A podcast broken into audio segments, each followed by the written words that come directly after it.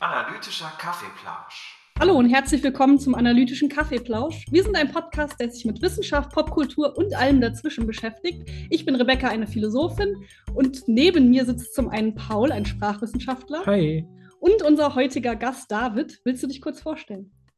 Ja, hi. Äh, ich freue mich total, dass ich bei euch sein darf. Äh, ich bin David, äh, David Löwenstein, bin an der Uni in Düsseldorf beschäftigt in der Philosophie und beschäftige mich mit einer ganzen Reihe verschiedener Dinge, vor allen Dingen so in der theoretischen Philosophie, habe viel zur Erkenntnistheorie, Sprachphilosophie, auch, äh, auch ein Stück Handlungstheorie gemacht und interessiere mich auch für ähm, verschiedene Arten und Weisen, wie man so als Uni-Philosoph in auch so ein bisschen außerhalb des ähm, Elfenbeinturms ähm, wirksam sein kann oder das zumindest versuchen kann. Ob es dann klappt, ist ja dann immer noch eine andere Frage.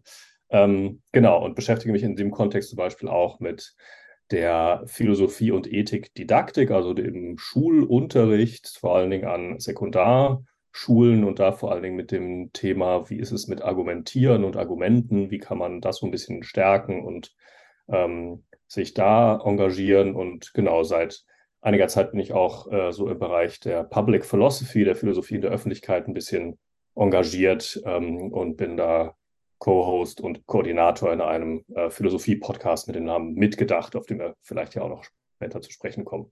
Genau, den ja. verlinken wir auf jeden Fall. Da hört ihr gerne mal alle rein. Wenn ihr unseren Podcast mögt, dann mögt ihr sicherlich auch die Themen von Davids Podcast. Ähm, und du bist heute vor allen Dingen hier, weil du uns empfohlen wurdest, und zwar von Anna. Deshalb vielen Dank an Anna äh, an dieser Stelle. Ähm, Anna hat uns nämlich gesagt, dass David nicht nur ein total toller Gesprächspartner ist, sondern auch ein super spannendes Projekt hat. Und damit, darüber wollen wir heute ein bisschen reden. Und witzigerweise, als wir bei Instagram angekündigt haben, dass du in unseren Podcast kommst, hat uns noch jemand geschrieben, oh, den kenne ich äh, als meinen Dozenten, der ist total cool. Das heißt, dein äh, Ruf eilt dir voraus. Offensichtlich bist du der Stargast in unserem Podcast heute. Ja. Das ist ja witzig. Ja, äh, vielen Dank, liebe Anna. Äh, wir haben uns ja in Jena kennengelernt, als ich da beschäftigt war. Das war auch total toll. Und vielen Dank an die unbenannte Person, äh, die offenbar meine Lehre schätzt. Es gibt ja ähm, ich weiß nicht, wahrscheinlich hört man von denen, die es doof finden, dann nichts, aber alle, die es irgendwie gut finden, ähm, äh, machen mich natürlich extra froh. Also danke auch für den kleinen, bisher noch anonymen Sh äh, Shoutout, der natürlich auch anonym bleiben darf, das ist ja klar. Genau, wir nennen jetzt mal keinen Namen, aber ja, ja, falls, die, auch, Person, falls die Person cool das sagen möchte, kann sie ja das ja, ja noch genau. machen. Hi. Okay, und wir haben dich heute eingeladen, weil du ein Projekt gemacht hast mit verschiedenen anderen Leuten und auch ein Netzwerk, nämlich Argumentieren in der Schule.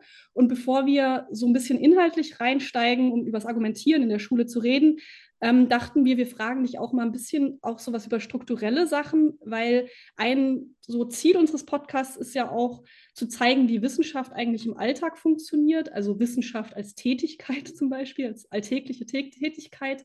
Und ich glaube, du bist unser erster Gast, der tatsächlich ein, auch an einem Projekt mitarbeitet. Und deshalb wäre es super interessant, wenn du vielleicht zum Einstieg so ein bisschen erzählen könntest, wie macht man das eigentlich, ein Projekt zu starten oder ein Netzwerk zu gründen? Ja, das ist auch eine schöne Frage, genau. Also ähm, zunächst mal ist es ja so, dass äh, irgendwie das Wort Projekt kann man in verschiedenen Weisen verwenden. Ne? Also in einer bestimmten Hinsicht sind wir alle ständig mit Projekten beschäftigt, wenn wir ähm, akademisch tätig sind. Ne? Wenn man irgendwie im Bachelor eine Hausarbeit schreibt, dann ist das irgendwie ein Hausarbeitsprojekt und so weiter. Mhm. Ne? Und wenn man nachher dann irgendwie an der Uni forscht, dann hat man vielleicht irgendwie sein Promotionsprojekt und ähm, irgendwelche anderen Forschungs- oder Lehrprojekte. Jetzt geht es hier spezifisch um so Projekte, die dann irgendwie nochmal so eine Drittmittelförderung mhm. haben. Ne? Also so ein Projekt, wo man einen Antrag stellt und dann irgendjemandem, irgendeiner Förderinstitution sagt, ich will das und das machen und das kann ich quasi nicht alleine, weil dafür brauche ich Geld, da muss ich vielleicht noch eine Person anstellen oder mehrere oder wir brauchen zumindest Geld, um von A nach B reisen zu können oder ne, in den harten Wissenschaften, in den Naturwissenschaften braucht man Laborausstattung und Chemikalien oder what have you. Ne? Also mhm, mhm. ähm, das ist, glaube ich, die Art von Projekt, um die es jetzt spezifisch gehen soll. Ähm, und ähm, genau, das ist so, dass es einfach, ne, es gibt so verschiedene Förderinstitutionen. In unserem Fall ist das die Deutsche Forschungsgemeinschaft, ähm, die DFG, die dieses Projekt fördert. Es gibt auch eine Reihe andere. Es gibt die Volkswagen Stiftung, ähm, es gibt die Thyssen Stiftung, ähm, dann gibt es manchmal auch noch so ähm, kleinere Stiftungen ähm, vor Ort und regional. Ähm, es gibt das äh, BMBF, das Bundesministerium für Bildung und Forschung, das fördert und andere, andere Ministerien und Landesregierungen und so weiter fördern auch. Ne? Und die schreiben halt immer so bestimmte Programme aus. Ähm, und die DFG ist jetzt so, dass die halt einfach allgemein Forschung fördert und auch Grundlagenforschung. Irgendwie das BMBF, das würde jetzt nicht Grundlagenforschung zu schwarzen Löchern fordern, sondern die wollen dann halt irgendwas, was direkt so quasi im Bildungswesen Impact hat und so weiter. Ne? Da muss man dann immer gucken. Genau.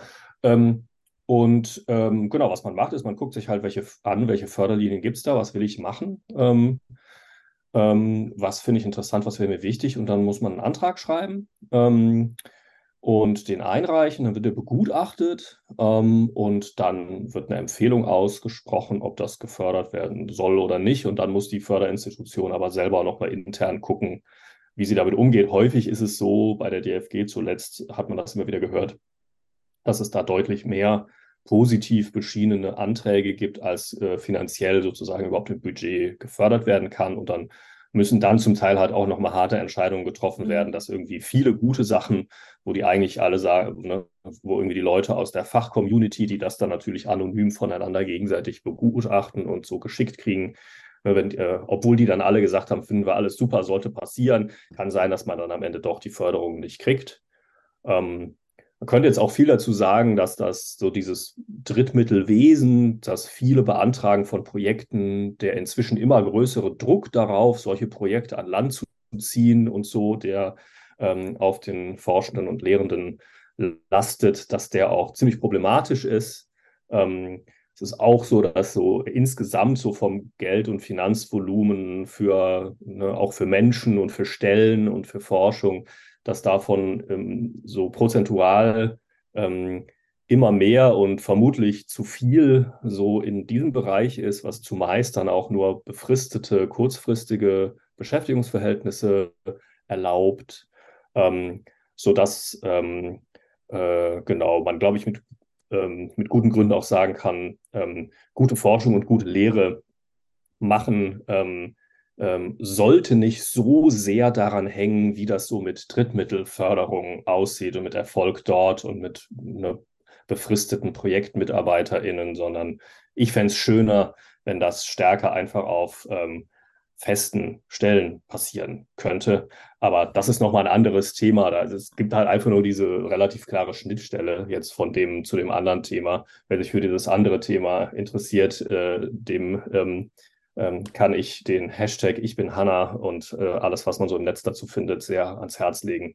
Aber genau, wahrscheinlich gehen wir da jetzt nicht total tief drauf ein, äh, wollte ich ja, nur ja. Kurz, kurz, ansprechen. Nee, ist aber immer gut, das auch ähm, sichtbar zu machen, dass natürlich ne, die Arbeit, wir haben ja extra gefragt, wie ist so der All Alltag, wie geht man davor und auch das gehört ja, ja. dazu. Ne? Also ich meine, ja, genau. Ich, also dass man da irgendwie mit äh, teilweise auch einfach existenzsichernden Elementen arbeiten muss, was den Druck sehr erhöht.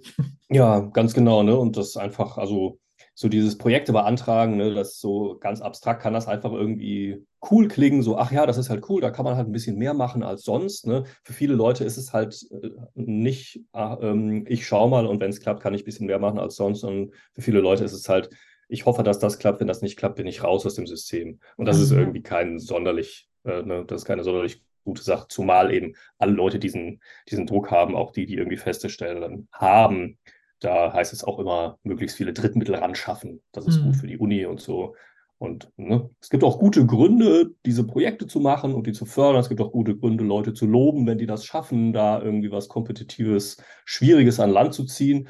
Das ist ja alles überhaupt nicht problematisch. Ne? Das kann man alles total verstehen, nur sozusagen vom Volumen und vom Verhältnis so ähm, scheint das so ein Stückchen aus dem Ruder gelaufen zu sein, sagen wir es mal so. Ja, voll, ja. voll. Gut zusammengefasst. ja, genau. Vielleicht machen wir auch nochmal eine Folge zu Arbeiten in der Wissenschaft und wie, was es da für Problematiken gibt. Nein, dann hört, ja, hört keiner mehr Idee. zu. Ist zu traurig. ja, wer weiß. Ähm, und mit dem Netzwerk, also hast du dann, hast du das alleine eigentlich beantragt, das Projekt, oder mit jemandem zusammen? Ja, gute Frage. Also ähm, offiziell bin ich der alleinige Antragsteller gewesen, weil ich dann die Position des Netzwerkkoordinators sozusagen mhm. hatte.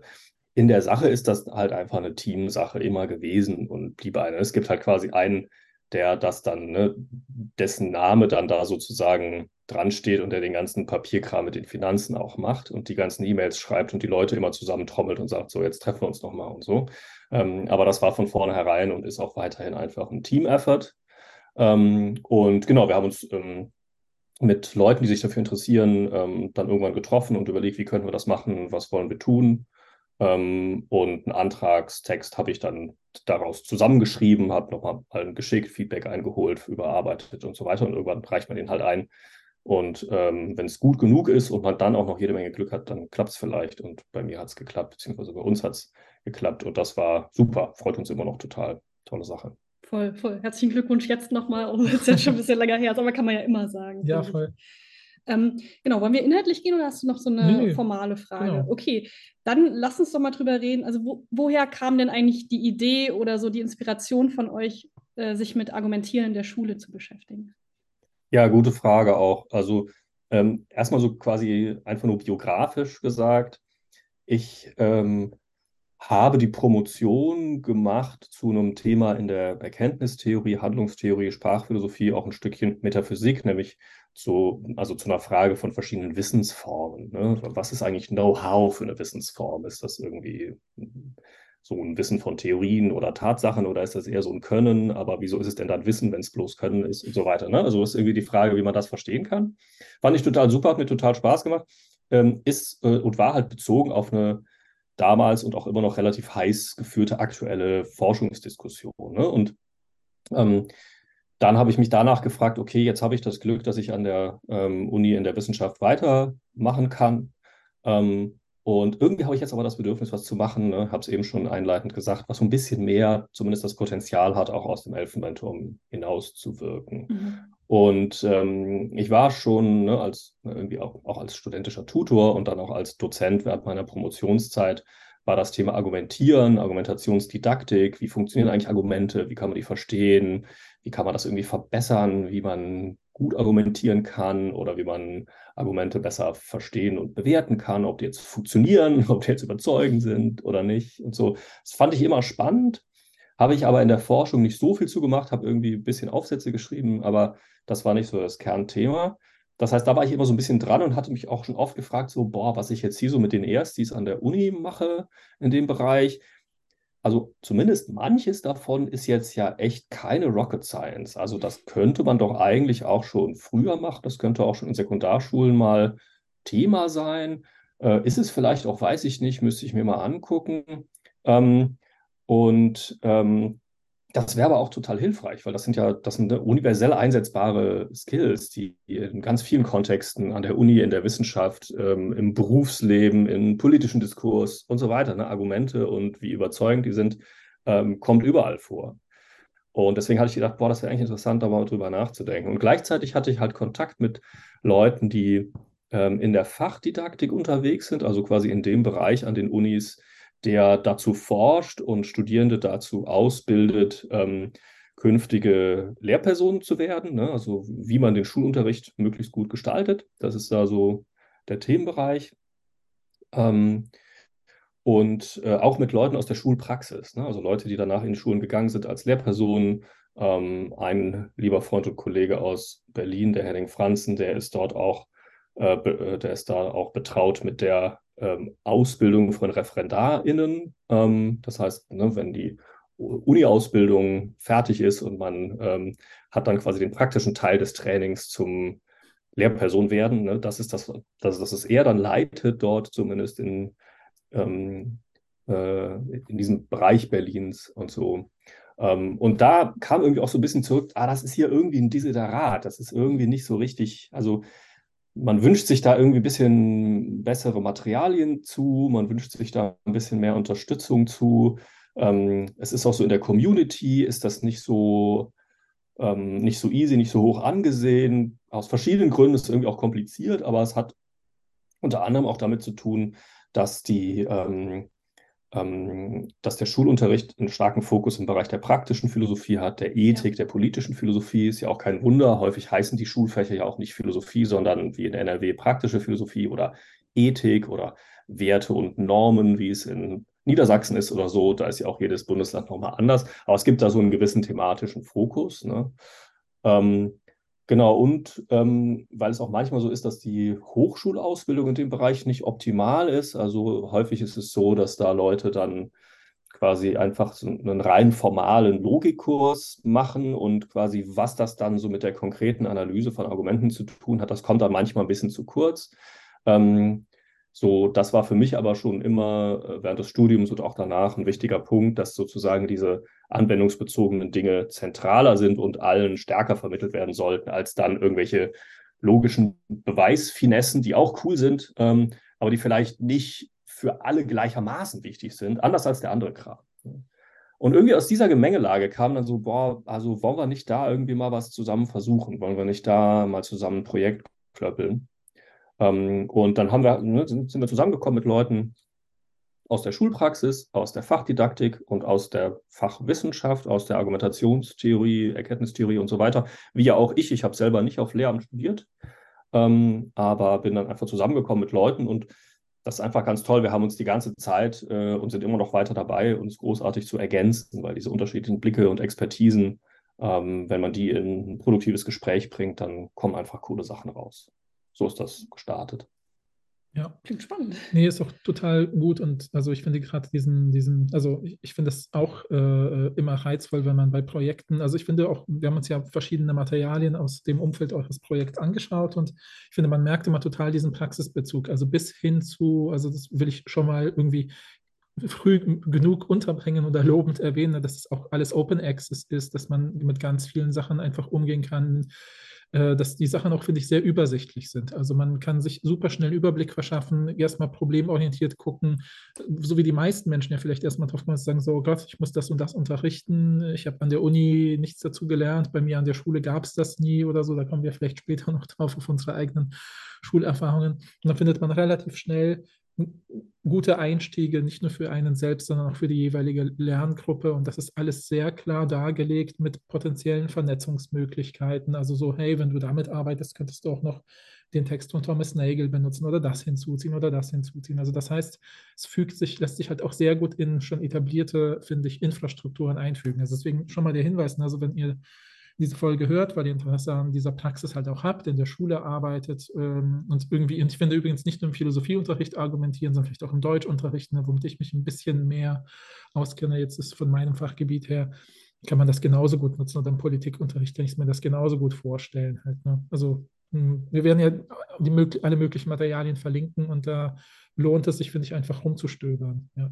Genau. Genau, äh, könnt ihr alles unten finden in der Beschreibung, äh, einfach wahrscheinlich die Seite von den Projekten. Dann könnt ihr bei Veröffentlichen, Veröffentlichungen gucken und da findet ihr ganz viele PDFs, wo ihr wirklich einfach draufklicken könnt. Ihr braucht da keinen Zugang von irgendeiner Uni oder so, sondern es ist Open Access, wie schon gesagt wurde, was total toll ist.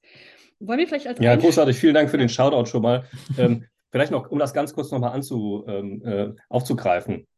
Genau, also uns war wichtig, dass wir Open Access Sachen machen. Dafür unter anderem war es dann toll, die DFG-Förderung zu haben, denn dann kann man eben Open Access auch finanzieren. Das äh, ist eine der Sachen, die wir dieser Förderung zu verdanken haben. Ähm, und ähm, genau, ne, es gibt alle möglichen ähm, Unterrichtsbausteine auch, die man direkt verwenden kann. Ne? Ich will vielleicht eine Sache kurz benennen. Es gibt so, äh, wir haben ein Buch gemacht, das heißt Argumentierend lernen, Aufgaben für den Philosophie- und Ethikunterricht. Das kann man auch als gedrucktes Buch kaufen.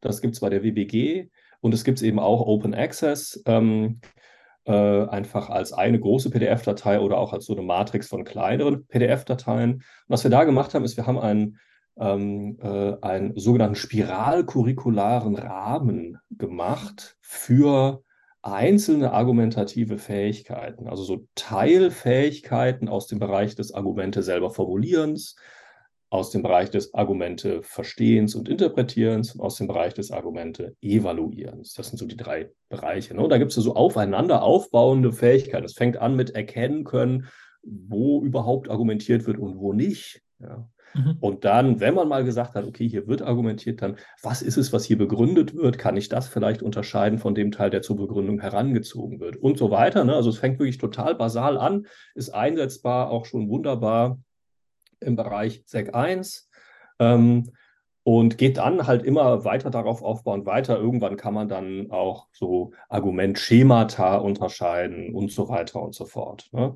ähm, und ist, ähm, wie der Titel sagt, erstmal gemacht für den Philosophie- und Ethikunterricht. Und da kommen auch sozusagen die Beispiele her.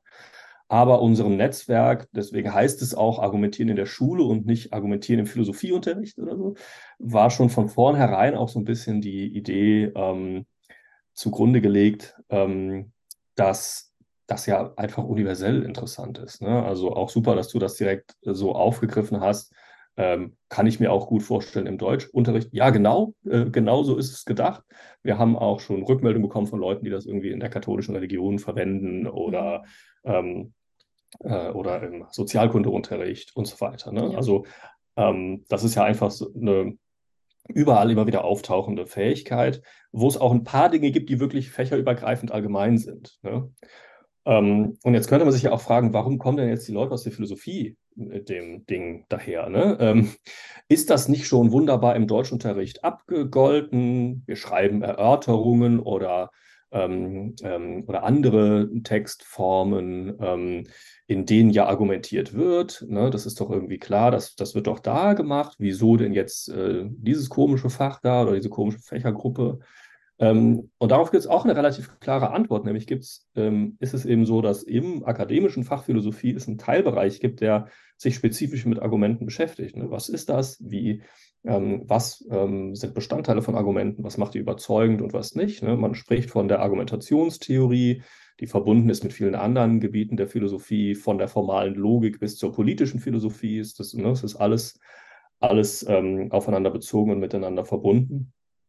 Und da gibt es eben einfach noch Potenzial. Da gab es irgendwie, das war zumindest unsere Idee, noch einige Schätze zu heben, ne? einige Dinge, die man wirklich ähm, gut weitergeben kann, woraus dann auch so ein Stückchen vielleicht Verantwortung äh, erwächst, das dann auch tatsächlich so ein bisschen mehr unter die Leute zu bringen, denen zumindest anzubieten, den Wege, Wege zu zeigen und Brücken zu bauen, was man aus dem Fach jetzt ähm, nehmen kann und was äh, mindestens eine sinnvolle Ergänzung, an manchen Stellen vielleicht sogar eine Korrektur ist von Dingen, die in anderen Fächern manchmal passieren, die aber auch im Philosophie- und Ethikunterricht manchmal passieren, wenn man da in Lehrmaterialien guckt, das ist eigentlich egal welches Fach, da findet man manchmal eben auch Dinge, die irgendwie einfach nicht passen. Zum Beispiel sowas wie zu jedem Argument gehört ein Beispiel oder so. Ne? Das, das mhm. scheint einfach nicht, nicht sinnvoll zu sein. Das ist keine richtige allgemeine Begriffsbestimmung von Argument und man sollte jetzt Lehrpersonen nicht sagen, wenn da SchülerInnen was schreiben und ähm, das soll ein Argument sein und da ist dann kein Beispiel, da muss das ankreiden und irgendwie Minuspunkt geben oder so. Ne? Mhm. Scheint, so, scheint so ein bisschen auch Praxis zu sein an manchen Punkten und das ist dann natürlich irgendwie schade, weil das irgendwie in der Sache einfach so, was man so in der Argumentationstheorie eben äh, inzwischen rausgekriegt zu haben, meint zumindest, einfach nicht, nicht richtig passt. Ne? Ähm, genau, daher ist das so ein bisschen entstanden. Ähm, aber in der Sache ist es einfach universell, multimodal einsetzbar und auch übertragbar. Ne? Also es gibt zu jeder dieser Fähigkeiten, jeder dieser Teilfähigkeiten gibt es ein, gibt's ein Merkblatt für die Lehrperson. Es gibt hier was auch Beispielaufgaben. Es gibt äh, Hinweise für weitere Literatur. Es gibt äh, Musterlösungen, Beispiellösungen für die Beispielaufgaben und so weiter. Also alle möglichen Hinweise, die man auch, die man so eins zu eins im Unterricht nutzen kann, wenn man will. Aber wenn man nicht will, wenn das gerade nicht passt, dann hat man immerhin so eine Art Blaupause. Ne? Dann kann man halt gucken, was würde vielleicht als anderes inhaltliches Beispiel als das, was da jetzt irgendwie in dem ähm, äh, in dieser PDF steht, äh, was würde vielleicht besser passen zu dem Thema, was ich hier gerade inhaltlich behandle, ne? oder wie kann ich das abwandeln oder so. Das ist ja ohnehin so, dass ähm, das immer eine sehr individuelle Sache ist, was passt für welche Lehrperson, in welchem Fach, mit welcher Lerngruppe, wie tickt das hier, was, wie viel Zeit habe ich und so. Das müssen natürlich Lehrpersonen immer für sich entscheiden. Aber wir haben da, ähm, wenn Sie mögen, einfach äh, jede Menge Material, was man ähm, eins zu eins einsetzen kann oder wirklich sehr mit sehr überschaubarem Aufwand anpassen kann. Das ist alles auch entwickelt gemeinsam mit Leuten direkt aus der Praxis und mehrmals gemeinsam überarbeitet. Also da sind wir schon relativ überzeugt mhm. von, dass das wirklich, wirklich was bringt. Ja, ich finde, das merkt man auch, wenn man sich das durchliest. Das ist gleichzeitig äh, sehr konkret und oft geht ja damit Konkretheit einher, das ist sehr kontextgebunden. Also sagen wir mal so, dann sagt man, ja, das passt ist zwar gut, aber wenn ich jetzt nicht Willensfreiheit unterrichten will, passt es natürlich nicht. Aber bei euch ist es ja. genau das Gegenteil, ne? dass man das Gefühl hat, hey, es passt natürlich auch gut zum Thema Willensfreiheit, aber ich kann mir auch total gut vorstellen, in, diesen, in diese Infrastruktur eigene Inhalte einzubinden, ohne dass ich jetzt 80 Prozent neu entwickeln muss dafür, von dem, was Ja. ihr anbietet. Ne? Ja. Ja, super, genau. Das, das war irgendwie genau das Ziel und keine Ahnung, ist bestimmt nicht überall perfekt funktioniert, ne? Aber äh, ich denke auf jeden Fall gut genug, dass sich das wirklich lohnt, das einfach mal durchzuschauen und auszuprobieren. Voll, Ja. voll. Ich glaube, bevor wir ähm, dahin kommen, zu gucken, wie seid ihr eigentlich vorgegangen, wie habt ihr das alles aufgebaut, äh, hattest du uns ja auch die Aufgabe ein bisschen gegeben, äh, unsere HörerInnen auf Instagram zu fragen, wie es bei ihnen in der Schule war, um so ein bisschen vielleicht ausgehend von äh, Status quo, wie war es zumindest jetzt für Leute, die entweder jetzt noch in der Schule sind oder wo es jetzt so, Ahnung, bis zu, weiß ich nicht, 20 Jahren oder so her ist, äh, in der Schule. Und wir haben dann mit äh, deiner Anleitung folgende Fragen gestellt. Zuerst, äh, wie ist euch das Thema Argumentieren in der Schule begegnet? Ich habe das ein bisschen zusammengetragen. Und ich würde sagen, die häufigste Antwort, die kam, war im Deutschunterricht bei der Erörterung. Äh, Ja. Eine Person hat geschrieben, Deutschunterricht, diverse Textsorten, zum Beispiel Erörterung und Essay und auch verschiedene Sprechereignisse. Also nicht nur offensichtlich nicht nur schriftlich, sondern auch mündlich. Mhm. Ähm, danach Philosophie-Leistungskurs oder auch Ethik, Mittel- und Oberstufe. Und dann kamen so ein paar Einzelantworten, äh, die lese ich einfach vor, in der Theatergruppe, im Politikunterricht, Sozialkunde und da in Klammern argumentieren, um zu überzeugen. Das ist wahrscheinlich so eine, so eine Textsorte oder so ein Baustein, der so heißt. Dann im Matheunterricht bei Begründung und Erklären von Aussagen. Und äh, jemand hat geschrieben, ich als Lehrerin unterrichte das immer in Englisch, Klasse 8, mündliche Prüfung, Dialog. Und als Themen ähm, wurde uns spezifisch Sterbehilfe und Abtreibung genannt, genauso wie äh, klassische Fälle wie das Trolley-Problem debattieren. Mhm. Ja. Das, das, Wo, ist, wo ist die Schuluniform? ja, wir haben extra eine ganze Folge Ja. gemacht zu Schuluniformen. ja, ja. Ja, das ist ja, das ist auch so ein klassisches äh, Thema, ne?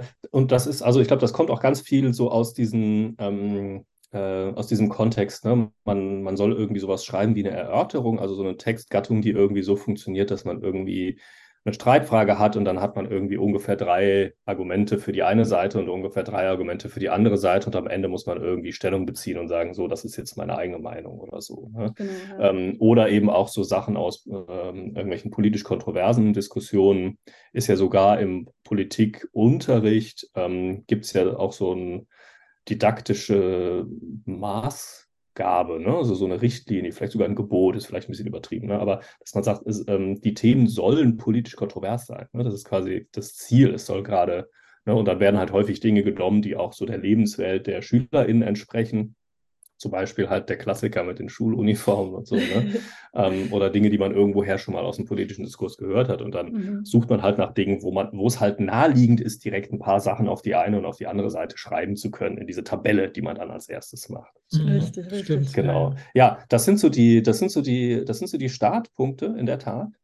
Ähm, aber genau mit denen ähm, waren viele von meinen KollegInnen und ich auch so ein bisschen unzufrieden, dass da so ein, dass das, dass das sozusagen nicht hin, also ähm, dass man da noch mehr rausholen könnte. Ne? Man könnte von da aus noch mehr, noch mehr machen und das einfach noch verbessern. Ne? Man könnte zum Beispiel, häufig ist es so in so einer Pro- und Kontraliste, dann steht zum Beispiel bei Kontra, steht irgendwie vielleicht was, was eigentlich gar kein Kontragrund ist, sondern vielleicht eher was, was einen Einwand gegen einen der Pro-Gründe Mhm, darstellt. ja. Und das ist ja ein ziemlich wichtiger Unterschied. Ne? Habe ich jetzt hier ein Argument gegen eine These oder habe ich hier ein Argument, das sagt, folgendes Argument für die These funktioniert nicht? Ja. Und schon diese Unterscheidung ähm, wird typischerweise nicht gemacht und wird manchmal auch, also anekdotisch habe ich das auch schon gehört, ähm, auch von manchen Lehrpersonen sogar für überkomplex gehalten Mhm. und so. Ne? Ähm, dabei ist die gar nicht so wahnsinnig komplex. Man muss sich das einmal in Ruhe drauf schaffen, irgendwie. Zu dem Thema zum Beispiel gibt es auch was in diesem Buch Argumentieren lernen und an vielen anderen Stellen. Ähm, und dann ist das richtig interessant. Ne? Dann kann man eher so gucken, okay, wie, wie beziehen sich jetzt hier verschiedene Dinge aufeinander? Das ist zum Beispiel ein, ein Beispiel, wo wir irgendwie gedacht haben, boah, das zu vermitteln, ja, das ist nochmal ein Schritt und so, aber das, das ist durchaus leistbar und davon, davon haben auch Leute richtig viel. Ne? Ähm, und auch so die Frage, mh, dass man quasi Argumente wirklich ein bisschen besser evaluieren lernt und lehrt. Ne? Ähm, dass es dann nicht so ist, dass man am Ende irgendwie sagt, ja, jetzt gibt es hier die Pro- und die Kontragründe ähm, und die einen überzeugen mich halt mehr und deswegen schließe ich mich dem an. Ne? Oder ja. irgendwie, ne? oder jetzt ist hier so eine Bauchentscheidung oder so. Das lässt sich ja auch einfach noch vertiefen. Man kann dann irgendwie sagen, okay, ne, also, oder sogar noch, noch schlimmer, ähm, auf der Seite waren jetzt mehr Gründe, auf der anderen Seite ja. weniger und deswegen schließe ich mich dem an, wo mehr ist. Ne? Das, ist ja, das ist ja keine numerische Aufzählungsaufgabe, sondern es geht ja jeweils um eine inhaltliche Bewertung. Ne? Wie überzeugend ist das Argument? Ähm, geht das vielleicht von irgendwelchen falschen Voraussetzungen aus? Wenn ja, dann kann ich sagen, okay, das Argument überzeugt mich nicht, weil das von falschen Voraus weil das von dieser falschen Voraussetzung ausgeht. Deswegen lehne ich das ab. Ne? Mhm. Ähm, und auch wenn ich sage, dieses Argument überzeugt mich, dann könnte man ja vielleicht auch ein bisschen sagen, warum. Ne? Einfach nur Ja rufen ist ja nicht sonderlich interessant und hilfreich, ne? sondern das auch ein bisschen aufarbeiten. Ne? Und im Zweifelsfall auch sagen, gut, hier auf der einen Seite gab es vorher nur ein Argument und auf der anderen fünf. Das Ding ist halt, das eine Argument ist richtig gut aus den und den Gründen mhm. und die mhm. fünfte auf der anderen Seite, die haben halt, die, da, da gibt es halt jeweils ein Problem mit. Deswegen zeige ich jetzt bei allen der fünf Argumente jeweils das Problem auf. Ne? Und zwar auch bei jedem Einzelnen. Ne? Wenn da noch eins übrig bleibt, dann hätte man ja immer noch zwei vielleicht gleich gute Argumente, die einander widersprechen, könnte man immer, ne? dann wäre ja irgendwie das Problem immer noch nicht komplett gelöst. Ähm, genau, ne? das also durchgehen und so klar Bezug nehmen, welches Argument ist überzeugend oder nicht überzeugend, aus welchem Grund und auf der Basis dann eine wirklich klar mit klaren Bezugnahmen ausgestattete Stellungnahme formulieren. Das ist so ein bisschen das Ziel. Ähm, und da muss man einfach natürlich Schritt für Schritt hinkommen. Und ich habe nichts gegen Pro-Kontra-Listen und Pro-Kontra-Diskussionen oder so, ne? nur ab einem gewissen Punkt, wo das eben zur Lerngruppe passt ähm, und so weiter, ähm, sollte man sich die Möglichkeit nicht entgehen lassen, finde ich, ähm, da noch ein bisschen mehr in die Tiefe zu gehen. Und genau dafür, genau für diese Frage, wann geht man wie tief in die Tiefe, ähm, haben wir gedacht, dass wir diesen allgemeinen Rahmen, diesen allgemeinen spiralkurrikularen Rahmen von Fähigkeiten und Standards und Aufgaben machen, damit man das dann eben einfach situativ auch für die Gruppe entsprechend auswählen und nutzen kann. Ne? Das ist nicht, das ist nicht jahrgangsstufengebunden. Wenn man mit einer siebten Klasse anfängt, dann braucht man irgendwie länger für manche Sachen, als wenn man mit einer elften Klasse anfängt und so weiter. Das ist ja alles klar, ne? aber das können dann einfach auch immer wieder nur die Lehrpersonen in der Praxis entscheiden. Mhm. Mhm. Ja, passt auch das, was du gesagt hast. Zu, wir haben ja noch mal weiter gefragt, nämlich äh, wie fandet ihr die Thematisierung von Argumentieren in der Schule? Und äh, eine Antwort passt ganz gut zu dem, was du gesagt hast. Äh, die Person hat nämlich geschrieben, das ist alles zu holzschnittartig. Es gibt wenig hilfreiche Analyse- und Kontertools die man vermittelt bekommt. Also gerade auch diese Kontertools. Ja. Da, da geht es ja dann wahrscheinlich auch ums ähm, mündliche Debattieren, dass da irgendwie viel zu wenig drin ist. Und auch diese Analyse-Tools. Mhm. Dass es ja. ja wahrscheinlich wirklich darauf hinausläuft, ich mache eine Pro-Kontra-Liste. Vielleicht im schlimmsten Fall denke ich noch drüber nach, was meine Lehrerin hören möchte. Und dann schreibe ja. ich halt so eine Erörterung. Mhm. Ja, genau. Ja, das ist auch ein guter Punkt. Ne? Also einfach mehr Analyse-Tools, was, ne? wenn das Argument so und so ist, wie könnte ich das kritisch prüfen und an welchen Stellen könnte ich Kontra geben, wenn ich Kontra geben will? Ne? Das sind ähm, ganz, ganz wichtige Fähigkeiten, ähm, um die es geht. Gleichzeitig geht es auch nochmal äh, um so eine Sache, die, die da so ein kleines bisschen nochmal einen anderen Twist reinbringt, die ist mir immer besonders wichtig. Ähm, ne, wenn man irgendwie, also einfach diese Vokabel-Konter-Tools, ne, dann hat man irgendwie das Gefühl, es ist so ein Gegeneinander. Ne? Mhm. Und ähm, das ist aus meiner Sicht gar nicht ideal, ähm, sondern ideal ist es eigentlich, hey, wir, wir tauschen Argumente aus mit dem Ziel, halt ähm, was dazu zu lernen oder das, was wir ja. zu wissen glauben, überprüfen zu können. Ne? Also ich freue mich, wenn mich jemand fragt, warum glaubst du das, weil dann habe ich die Gelegenheit, das nochmal auszuformulieren. Kann sein, dass ich das dass ich dann dabei sogar merke, boah, ist mir eigentlich gar nicht genau klar, warum ich das jetzt glaube. Mhm. Echt spannend, gut, dass du gefragt hast. Ne? Ähm, und wenn ich es dann formuliere, dann ähm, kann es sein, dass die Person Einwände hat und mich vielleicht eines Besseren überzeugt. Ne? Und genauso kann es sein, dass ich mit meiner, mit einer bestimmten Überzeugung in Austausch gehe. Eben war ja auch äh, Stichwort Argumentieren zum Überzeugen, ne? dass mhm. ich versuche, anderen Leuten ähm, nahezulegen, warum das, was ich glaube, überzeugend ist, warum das stimmt und so. Ähm, und ähm, das, das ist wunderbar. Es geht aber irgendwie nicht um dieses Gegeneinander. Ne? So, also es ist quasi so dieses, wer behält Recht? Ja, mhm. das ist ja so die Idee, wer schafft es am Ende genau dieselbe Überzeugung noch zu haben wie am Anfang? Das ist, das ist ja irgendwie gar kein erstrebenswertes Ziel, ne? sondern erstrebenswertes Ziel ist, aus dem Austausch rausgegangen zu sein und was gelernt zu haben. Und das kann jetzt bedeuten, ich glaube immer noch dasselbe wie vorher und ich weiß mehr über die Stärken und Schwächen meiner eigenen Position und die Stärken und Schwächen der Position von jemand anders. Und das ist ein super Ziel. Kann aber auch sein, dass ich am Ende von was ganz anderem überzeugt bin, dass ich meine Meinung geändert habe. Ähm, kann sein, dass wir beide unsere Meinung geändert haben. Äh, kann sein, dass nur ich meine Meinung an deine angepasst habe oder umgekehrt. Das ist quasi nichts davon ist irgendwie an sich ein richtiges Ziel, sondern es kommt halt immer darauf an, wo die Argumente halt stärker sind. Ne? Ähm, und oft ist es auch so, dass so eine Meinungsänderung, ne, so dieses, ich will jemand überzeugen, häufig ist es so, dass das gar nicht in dem Austausch selber dann passiert, sondern dass man eher, wenn man das versucht, wohlwollend, sich gegenseitig verstehend rauszuarbeiten, ne, dass man dann irgendwie einen Tag oder zwei oder drei Tage später das nochmal so ein bisschen sich durch den Kopf gehen lässt und dann sagt so, boah ja, also ich habe jetzt da die ganze Zeit die und die Position vertreten, aber am Ende des Tages, da war schon, ne, da war schon richtig viel dran an dem, was die anderen gesagt haben, muss ich vielleicht mhm. nochmal überdenken und dann ähm, ist das eher so ein langsamerer, schleichender Prozess der, der, ähm, der Änderung der eigenen Auffassung. Ne? Ähm, genau, also so dieses starke Gegeneinander, die anderen überzeugen oder vielleicht sogar irgendwie ähm, äh, nicht nur durch inhaltliche gute Gründe, sondern auch durch so rhetorische Tricks überreden mhm. und austricksen oder so. Ne? Das mhm. kann ja dann leicht so da rein abgleiten. Das kennen wir auch aus politischen Talkshows und so. Da, da geht es jetzt nicht immer um ähm, das beste Argument, sondern so ein bisschen auch mehr um die beste Show. Ähm, ähm, das ist eben einfach auch nochmal wichtig, sich die Sachen nochmal klar zu machen, dass es da ganz unterschiedliche Zugänge gibt und dieser sehr antagonistische Zugang, der manchmal gepflegt wird und manchmal so ein bisschen alternativlos scheint. Mhm. Der ist in Wahrheit gar nicht alternativlos und scheint mir auch nicht der erstrebenswerteste zu sein, aus vielen Gründen. Voll. Ja, finde ich voll, voll wichtig. Ich muss, muss die ganze Zeit dran denken, dass du das jetzt am Schluss noch gesagt hast, mit äh, ne, auch allgemein dieses, dass man die, auf diese Pro- und Contra-Sache sich so zusammengekocht wird. Äh, das, einerseits äh, gibt es irgendwie schon, äh, ich, ich, weiß das nur noch so aus dem Kopf, aus meinem auch mal gehabten Philosophiestudium, dass irgendwo Aristoteles sagt, es gibt nur zwei Möglichkeiten, Menschen zu überzeugen, etwas zu tun, nämlich Gewalt oder Argumente. Und dann wollen wir doch lieber vielleicht die Argumente erstmal probieren. Und dann denke ja. ich aber andererseits, das weiß ich wiederum aus sprachhistorischen Forschungen und, und Analysen, dass eine der ältesten Metaphern in allen möglichen Sprachen, zumindest im westlichen Kulturraum, ist Argumentation ist Krieg.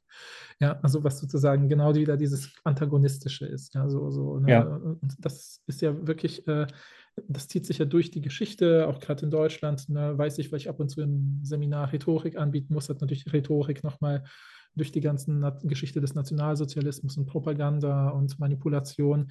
Äh, immer, äh, es kommt immer, wenn ich Studierende frage, was erwarten sie von einem Seminar Rhetorik, gibt es Leute, die sagen, ich will lernen, wie ich Leute dazu bringe, zu tun, was ich will. Und dann gibt es ja. Leute, die sagen, ich will lernen, wie ich nicht von Leuten dazu gebracht werde, zu tun, was sie wollen. Ja, ja. also sozusagen, das weg ja. die Manipulationssache, die da mit drin hängt halt. Und das, Sehr also, schön.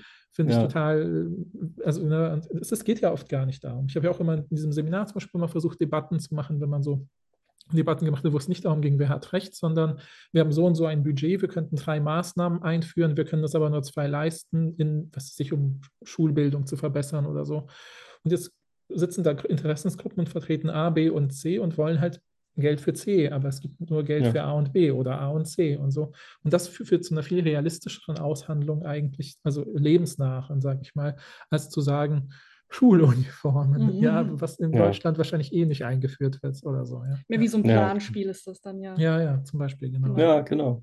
Genau, das ist spannend. Ja, und es gibt ja auch viele andere solche Formate, ne? auch so solche Debating-Formate, Jugend debattiert und so mhm. weiter, ne? wo dann auch, ne? also da ist es dann auch so, es gibt so verschiedene Seiten, die irgendwie ein Stück weit gegeneinander sind. Ähm, es gibt auch eine Jury, es gibt auch, äh, auch eine allgemeine Jury, die das dann sich anhört und bewertet. Haben die das geschafft, sich gut auf die Argumente des anderen zu beziehen und so. Aber es ist halt auch so ein Stück weit so was Antagonistisches. Und in dem Beispiel, was du genannt hast gerade, es ist ja auch insofern antagonistisch, als dass es halt ein Summen, äh, ähm, als dass es halt schon irgendwie ein Nullsummenspiel ist. Ne? Also dass die anderen verlieren und dass man selber gewinnt, kommt auf selber raus, weil man will halt eins von den zwei Projekten sein, das halt den, am Ende den Zuschlag kriegt und so. Ähm, ähm, und genau, ne, das ist irgendwie, das ist schon irgendwie vielen realistischen Szenarien, die es so in der echten Welt gibt, ja total nah. Ne? Ähm, aber genau, es ist immer die Frage, wie, wie macht man die Regeln? Sagt man, ihr könnt euch auch zusammensetzen und sagen, nee, wir, wir drei Teams, wir einigen uns jetzt zusammen auf ein Amalgamprojekt, das mhm. genau in das Budget äh, in die Budgetvorgaben ähm, passt, äh, die es gibt. Und wir vertreten das zu dritt komplett und stellen quasi das Auswahlgremium vor vollendete Tatsachen und sagen denen, ihr müsst euch gar nicht mehr zwischen uns entscheiden, wir haben noch eine bessere Idee gemeinsam mhm. und so. Ne? Mhm. Also wie, wie ergebnisoffen sind diese mhm. Prozesse, ähm, ist ein ganz interessanter Punkt. Und auch, und das ist ja auch eine Sache, die so im echten Leben auch äh, massiv ist, wie viel Zeit gibt es dafür? Ne? Mhm, ja. Wie viel Zeit gibt es für den Austauschprozess? Wie offen sind die Leute auch dafür, wirklich irgendwie mal outside the box zu denken und vielleicht ne, sowas Verrücktes zu machen, wie das, was ich gerade skizziert mhm. habe. Wir bauen halt einfach ein Amalgamprojekt. Sind das vielleicht VertreterInnen von unterschiedlichen NGOs, ähm, Stiftungen, Parteien, Konzernen oder so, die halt jeweils ein Eigeninteresse für ihre Constituencies ha haben, für ihre äh, weiß ich nicht, Fördernden, für die AktionärInnen, keine Ahnung, ne? ähm, dann sind die ja nicht komplett frei. Ne? Äh, also es ist ähm, immer interessant sozusagen, in welchem Kontext und Kräfteverhältnis so ein argumentativer Austausch stattfindet. Und das ist auch eine der Sachen, die mir wichtig sind, da das so ein bisschen reflektieren zu lernen. Und auch, ähm, das ist jetzt mal ein Argument für den Elfenbeinturm, ähm, und auch sozusagen wertschätzen zu lernen, was das für ein Privileg ist, sich in Forschung und Lehre tatsächlich unabhängig von der Frage, wer hat mich gewählt oder so oder mhm, mhm. äh, wer finanziert mich oder so, einfach nur in der Sache nach den möglichst überzeugenden Gründen ähm, richten zu können und zu versuchen, diese Praxis so ein bisschen äh, einzuüben ähm, und in andere Kontexte reinzutragen, weil die ja, ähm, auch wenn da andere Sach- und Finanzlogiken dahinter stehen, weil die ja auch in der Sache dem Erkenntnisfortschritt dient und davon haben dann alle was. Ne? Wenn man irgendwie, wenn man sich irrt, dann kann man mit dem Produkt, das, das man da auf einem Irrtum baut, kann man ja auch kein Geld verdienen. Und wenn man sich irrt, dann kann, kommt man mit der Politik auch nicht unbedingt weiter und so. Ne? Also, dass, dass es irgendwie darum geht, ähm, bestmögliche Erkenntnis äh, zu finden und zu pflegen, ähm, dass das ähm, überall äh, Nutzen hat, das scheint mir auch außer Frage zu stehen. Ja, mhm. ja, ja. Was mir vorhin noch eingefallen ist, was jetzt nicht mehr hundertprozentig gut, aber wir können noch mal kurz zurückgehen, ist diese Frage nach Rollenübernahmen, weil du ja auch gesagt hast, wir ja. müssen irgendwie auch die, die Ziele ändern, dass es viel, viel mehr so um Erkenntnisgewinn mhm. gehen sollte, als immer andere über, zu überzeugen. Aber es gibt ja dann immer diese, also auch so Strategien, wie ich ähm, argumentiere, ich schreibe jetzt eine Erörterung oder ich argumentiere mündlich, aber nicht aus meiner Position, sondern ich übernehme jetzt, ich bekomme eine Seite zugewiesen. Das kennt man ja aus diesen Debattierclubs, die ich nur aus Highschool-USA-Serien ja. kenne. Deshalb weiß ich nicht, wie das genau funktioniert, aber ja. da kriegt man ja immer so eine Seite zugelost. Oder bei Paul wäre es ja auch so, man ist jetzt eine Rolle in diesem Planspiel, ich bin jetzt Bürgermeisterin oder ich bin jetzt Elternsprecherin oder so. Würdest du sagen, es ist dann würde eher diesen, ich muss jetzt immer Kontra geben, äh, Ziel äh, so irgendwie manifestieren und wäre dann eher so gegen den Erkenntnisgewinn oder kann das trotzdem helfen, weil man dann ja eher lernt, die, die Argumente vielleicht auf so einer individuellen, spezifischen Ebene zu sehen. Also dass man das Argument an sich sich anschaut und guckt, wie kann ich auf das andere Argument ähm, eingehen und nicht mehr so, ich versuche jetzt diese eine Sache durchzukriegen. Ja, das, ja, das, ja, ja, auf jeden Fall. Ähm, weiß ich genau. Ähm, und ich finde, das ist ein zweischneidiges Schwert. Das hat mhm. echt richtige Vorteile und auch richtige Nachteile. Die Vorteile hast du, denke ich, schon sehr schön benannt. Ne? Also ich kriege jetzt die Aufgabe, ich kriege jetzt die und die Rolle zugelost. Ne? Also angenommen, ich kriege jetzt irgendwie die Rolle zugelost, ich soll irgendwie für die Fortführung der Kernkraft in Deutschland mhm. ähm, irgendwie äh, die bestmöglichen Argumente bringen. Ne? Da würde ich erstmal schlucken und denken, boah, das, also das entspricht jetzt erstmal nicht meiner Überzeugung, aber okay. Ne? Und dann bin ich jetzt halt gezwungen, die bestmöglichen Argumente zu finden und so weiter. Und daraus kann man richtig viel lernen. Das kann super gehen für so Perspektivübernahme. Ne? Mhm. Ähm, gleichzeitig ist dieser Punkt mit Perspektivübernahme kultivieren, ist was, wo ich sagen würde, in einem idealen argumentativen Austausch sollte das ohnehin immer passieren. Ne? Mhm. Also das Erste, was man irgendwie tut, ähm, ist erstmal sagen, okay, also ich habe dich jetzt so und so verstanden und ich versuche es so wohlwollend und so klar wie möglich zu reformulieren. Es gibt so eine schöne Formulierung von dem Philosophen Dan Dennett, der irgendwie sagt, das Erste, was man tun soll, bevor man kritisiert, ist das machen. Und zwar so gut, dass die andere Person dann sagt, boah, danke, ich wünschte, ich selber hätte es so ausgedrückt. Ne? Das, das, das ist irgendwie der erste Schritt. Und dann vielleicht auch sagen, in dem und dem Punkt stimme ich mit dir überein. Und das habe ich gelernt. So, und jetzt bin ich aber an dem Punkt, ich stimme nicht mit allem überein und hier habe ich jetzt Kritik und so. Ne? Aus meiner Sicht sollte das ähm, ähm, ohnehin auch aus, aus anderen Gründen ähm, gepflegt werden. Ne? Ist ja auch eine Frage guter wissenschaftlicher, akademischer Praxis. Ne? Also irgendeine Position zu kritisieren, die man nicht so stark und klar wie möglich dargestellt hat, ist ja dann auch einfach. Ne? Also dann ist es ja schon fast so, wie man irgendwie manchmal sagt, dass man irgendwelche Strohmänner bekämpft, wenn man die gegnerische Position so ein Stück weit karikiert. Ne? Ähm, dann ist es einfach, äh, sie zu kritisieren. Das habe ich schon gegnerisch gesagt. Ne? Das ist ja eigentlich auch genau das Vokabular, von dem ich weg will. Aber wie du schon richtig gesagt hast, ne? irgendwie diese Metaphern äh, sind einfach mächtig und wirksam und es ist ein komplizierter, langer Prozess, sich von denen freizumachen. Genau. Ähm, genau, und dann so das mit dem Debating. Ne? Ähm, ich glaube, es gibt auch so verschiedene Debattenformate. Ich glaube, es gibt dieses amerikanische Format, wo man so Rollen zugelost kriegt und auch andere Formate. Ähm, da bin ich jetzt kein Experte für. Ähm, und ich finde, das hat, ähm, das hat auch so ein bisschen das, ähm, die Gefahr, dass es, äh, dass es so ein bisschen so ein Beliebigkeitsgefühl gibt. Ne? Also quasi, welche Position es ist in der Sache ist eigentlich beliebig. Ich muss sozusagen nur wissen, in welchem Team bin ich. Bin ich im Team für das oder gegen das? Und dann ähm, setze ich halt quasi egal, was mich inhaltlich überzeugt oder nicht, setze ich einfach alles dran, diese Position zu pushen. Mhm. Und das ist was, was vielleicht, ich bin jetzt, ne, ich bin kein Psychologe oder Sozialwissenschaftler, aber das erinnert mich ähm, gefährlich an so allgemeine Polarisierungstendenzen. Das ist, ne, ähm, äh, Beispiel USA hast du ja selber reingebracht, Rebecca, gerade, ähm, dass es in ganz vielen Sachthemen ähm, sozusagen klar die republikanische Position und die demokratische mhm. Position gibt. Und dass man sozusagen, wenn man im einen Team ist, dann hat man auch zu allen diesen Fragen die eine Position. Wenn man in dem anderen Team ist, hat man auch zu allen diesen Fragen die andere Position. Und es ist nicht mehr sozusagen eine inhaltliche Sachfrage, in welcher Debatte, in welchem Thema habe ich jetzt welche Meinung. Äh, und das kann dann vielleicht auch mal so rum und mal so rum sein, sondern das ist irgendwie viel äh, viel stärker polarisiert und klar unterschieden, sodass man das Gefühl hat, im Zentrum steht nicht die Frage, was ist in der Sache überzeugend oder besten, sondern im Zentrum steht die Frage, in welchem Team bin ich? Mhm. Und wenn ich weiß, in welchem Team ich bin, ähm, dann ergibt sich daraus quasi auch, wie ich in diesen anderen Debatten jeweils die Position habe. Und das, das scheint mir eben einfach falsch rum. Ne? Also ich würde irgendwie sagen, ähm, Teamzugehörigkeit ist nicht der erste Punkt, oder der erste Punkt ist, was ist in der Sache überzeugend. Ne? Mhm.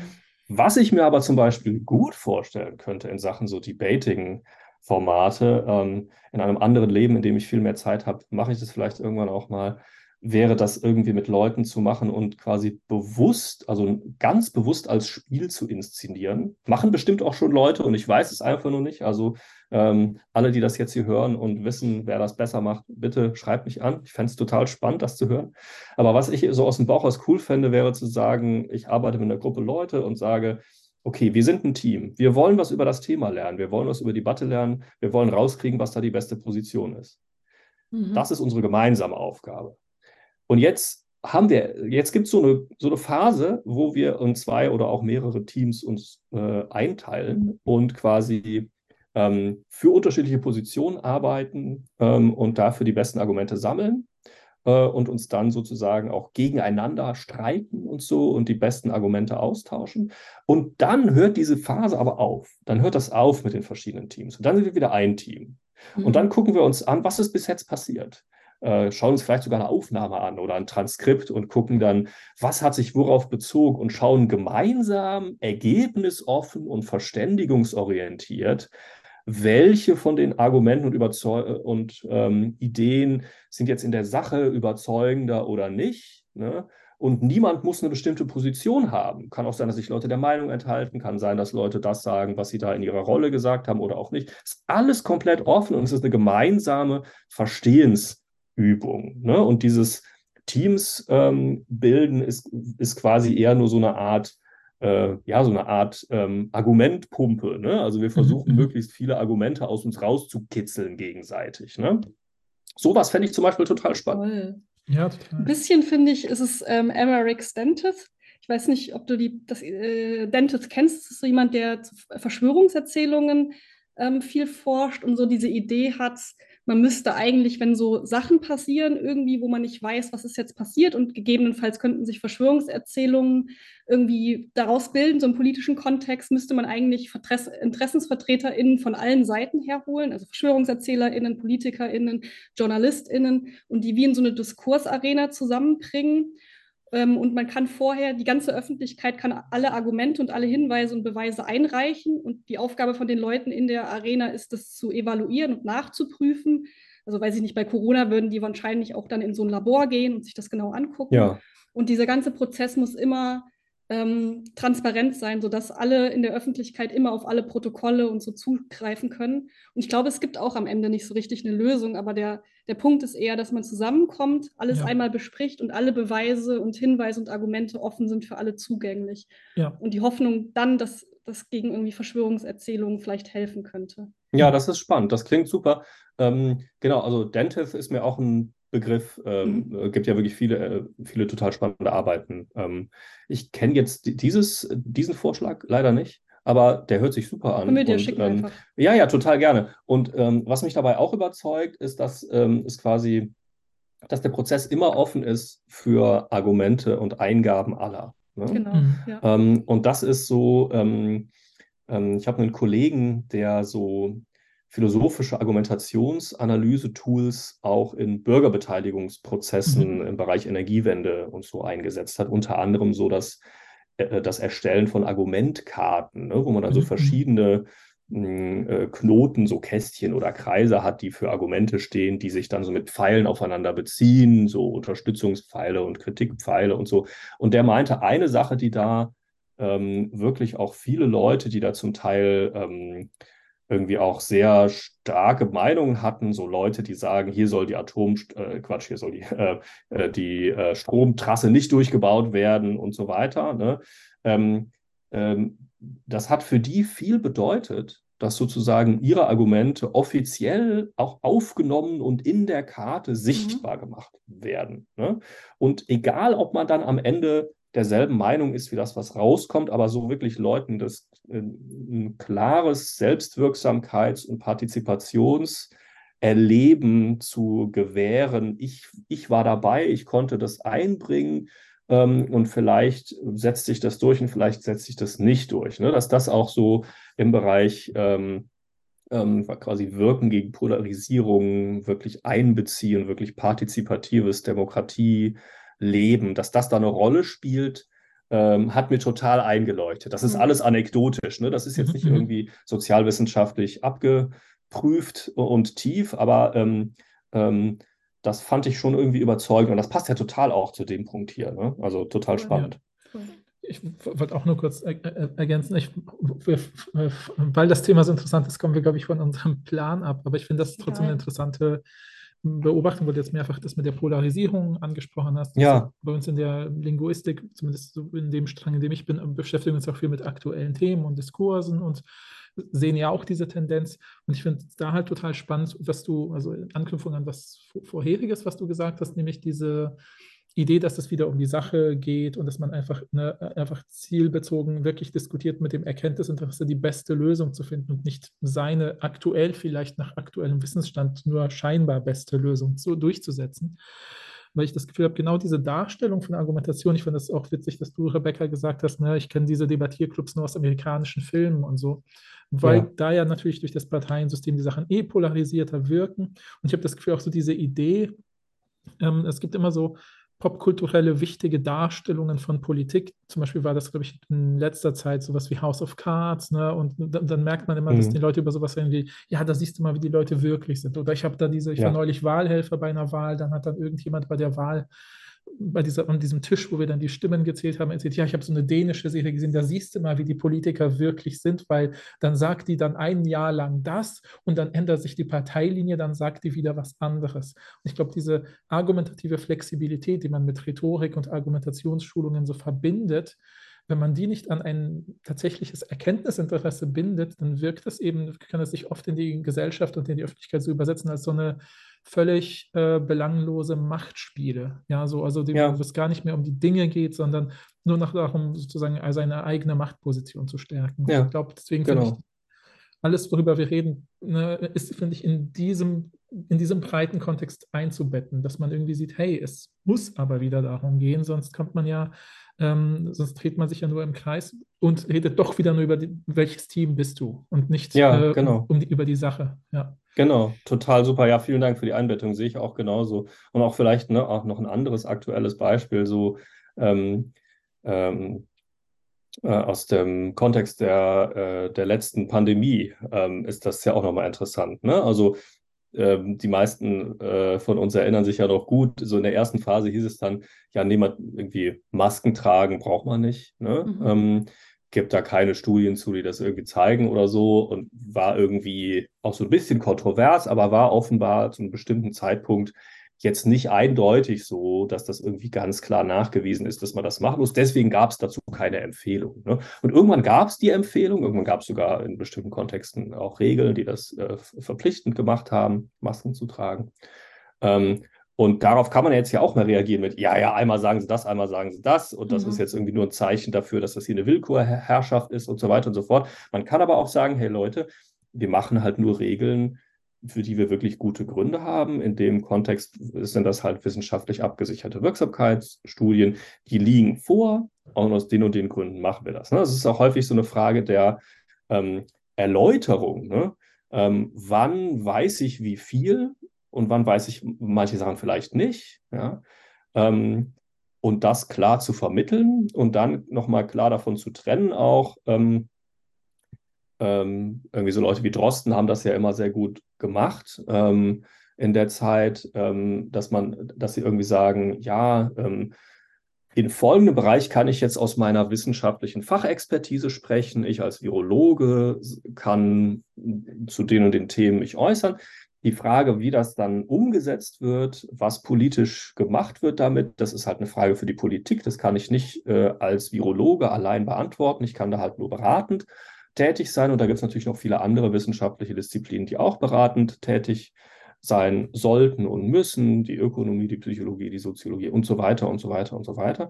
Ähm, und ich sage nicht, dass alles perfekt gelaufen ist oder so, ne? Ähm, aber ich sage schon, es gab so Momente, wo man auch irgendwie, glaube ich, nochmal echt gut, gut lernen kann, was für einen Wert das hat, dass man ähm, die Meinung die man vertritt, dann ändert, wenn sich halt die Evidenzlage, die Argumente, die Gründe, die Daten, wenn die sich ändern und wenn nicht, dann halt nicht.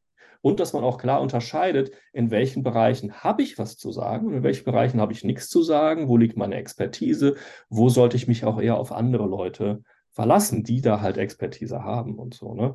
Ähm, das sind auch alles Dinge, die da, ähm, äh, die da einfach wichtig sind und über die so in der Philosophie, in der Erkenntnistheorie auch viel ähm, viel nachgedacht wird und auch viel kritisch und, ähm, ähm, ähm, und tiefer nachgedacht wird. Dazu vielleicht auch noch ein kleiner Shoutout zu einem befreundeten Projekt. Mhm. Ähm, und zwar unsere, unser Buch Argumentieren lernen, von dem ja eben schon die Rede war.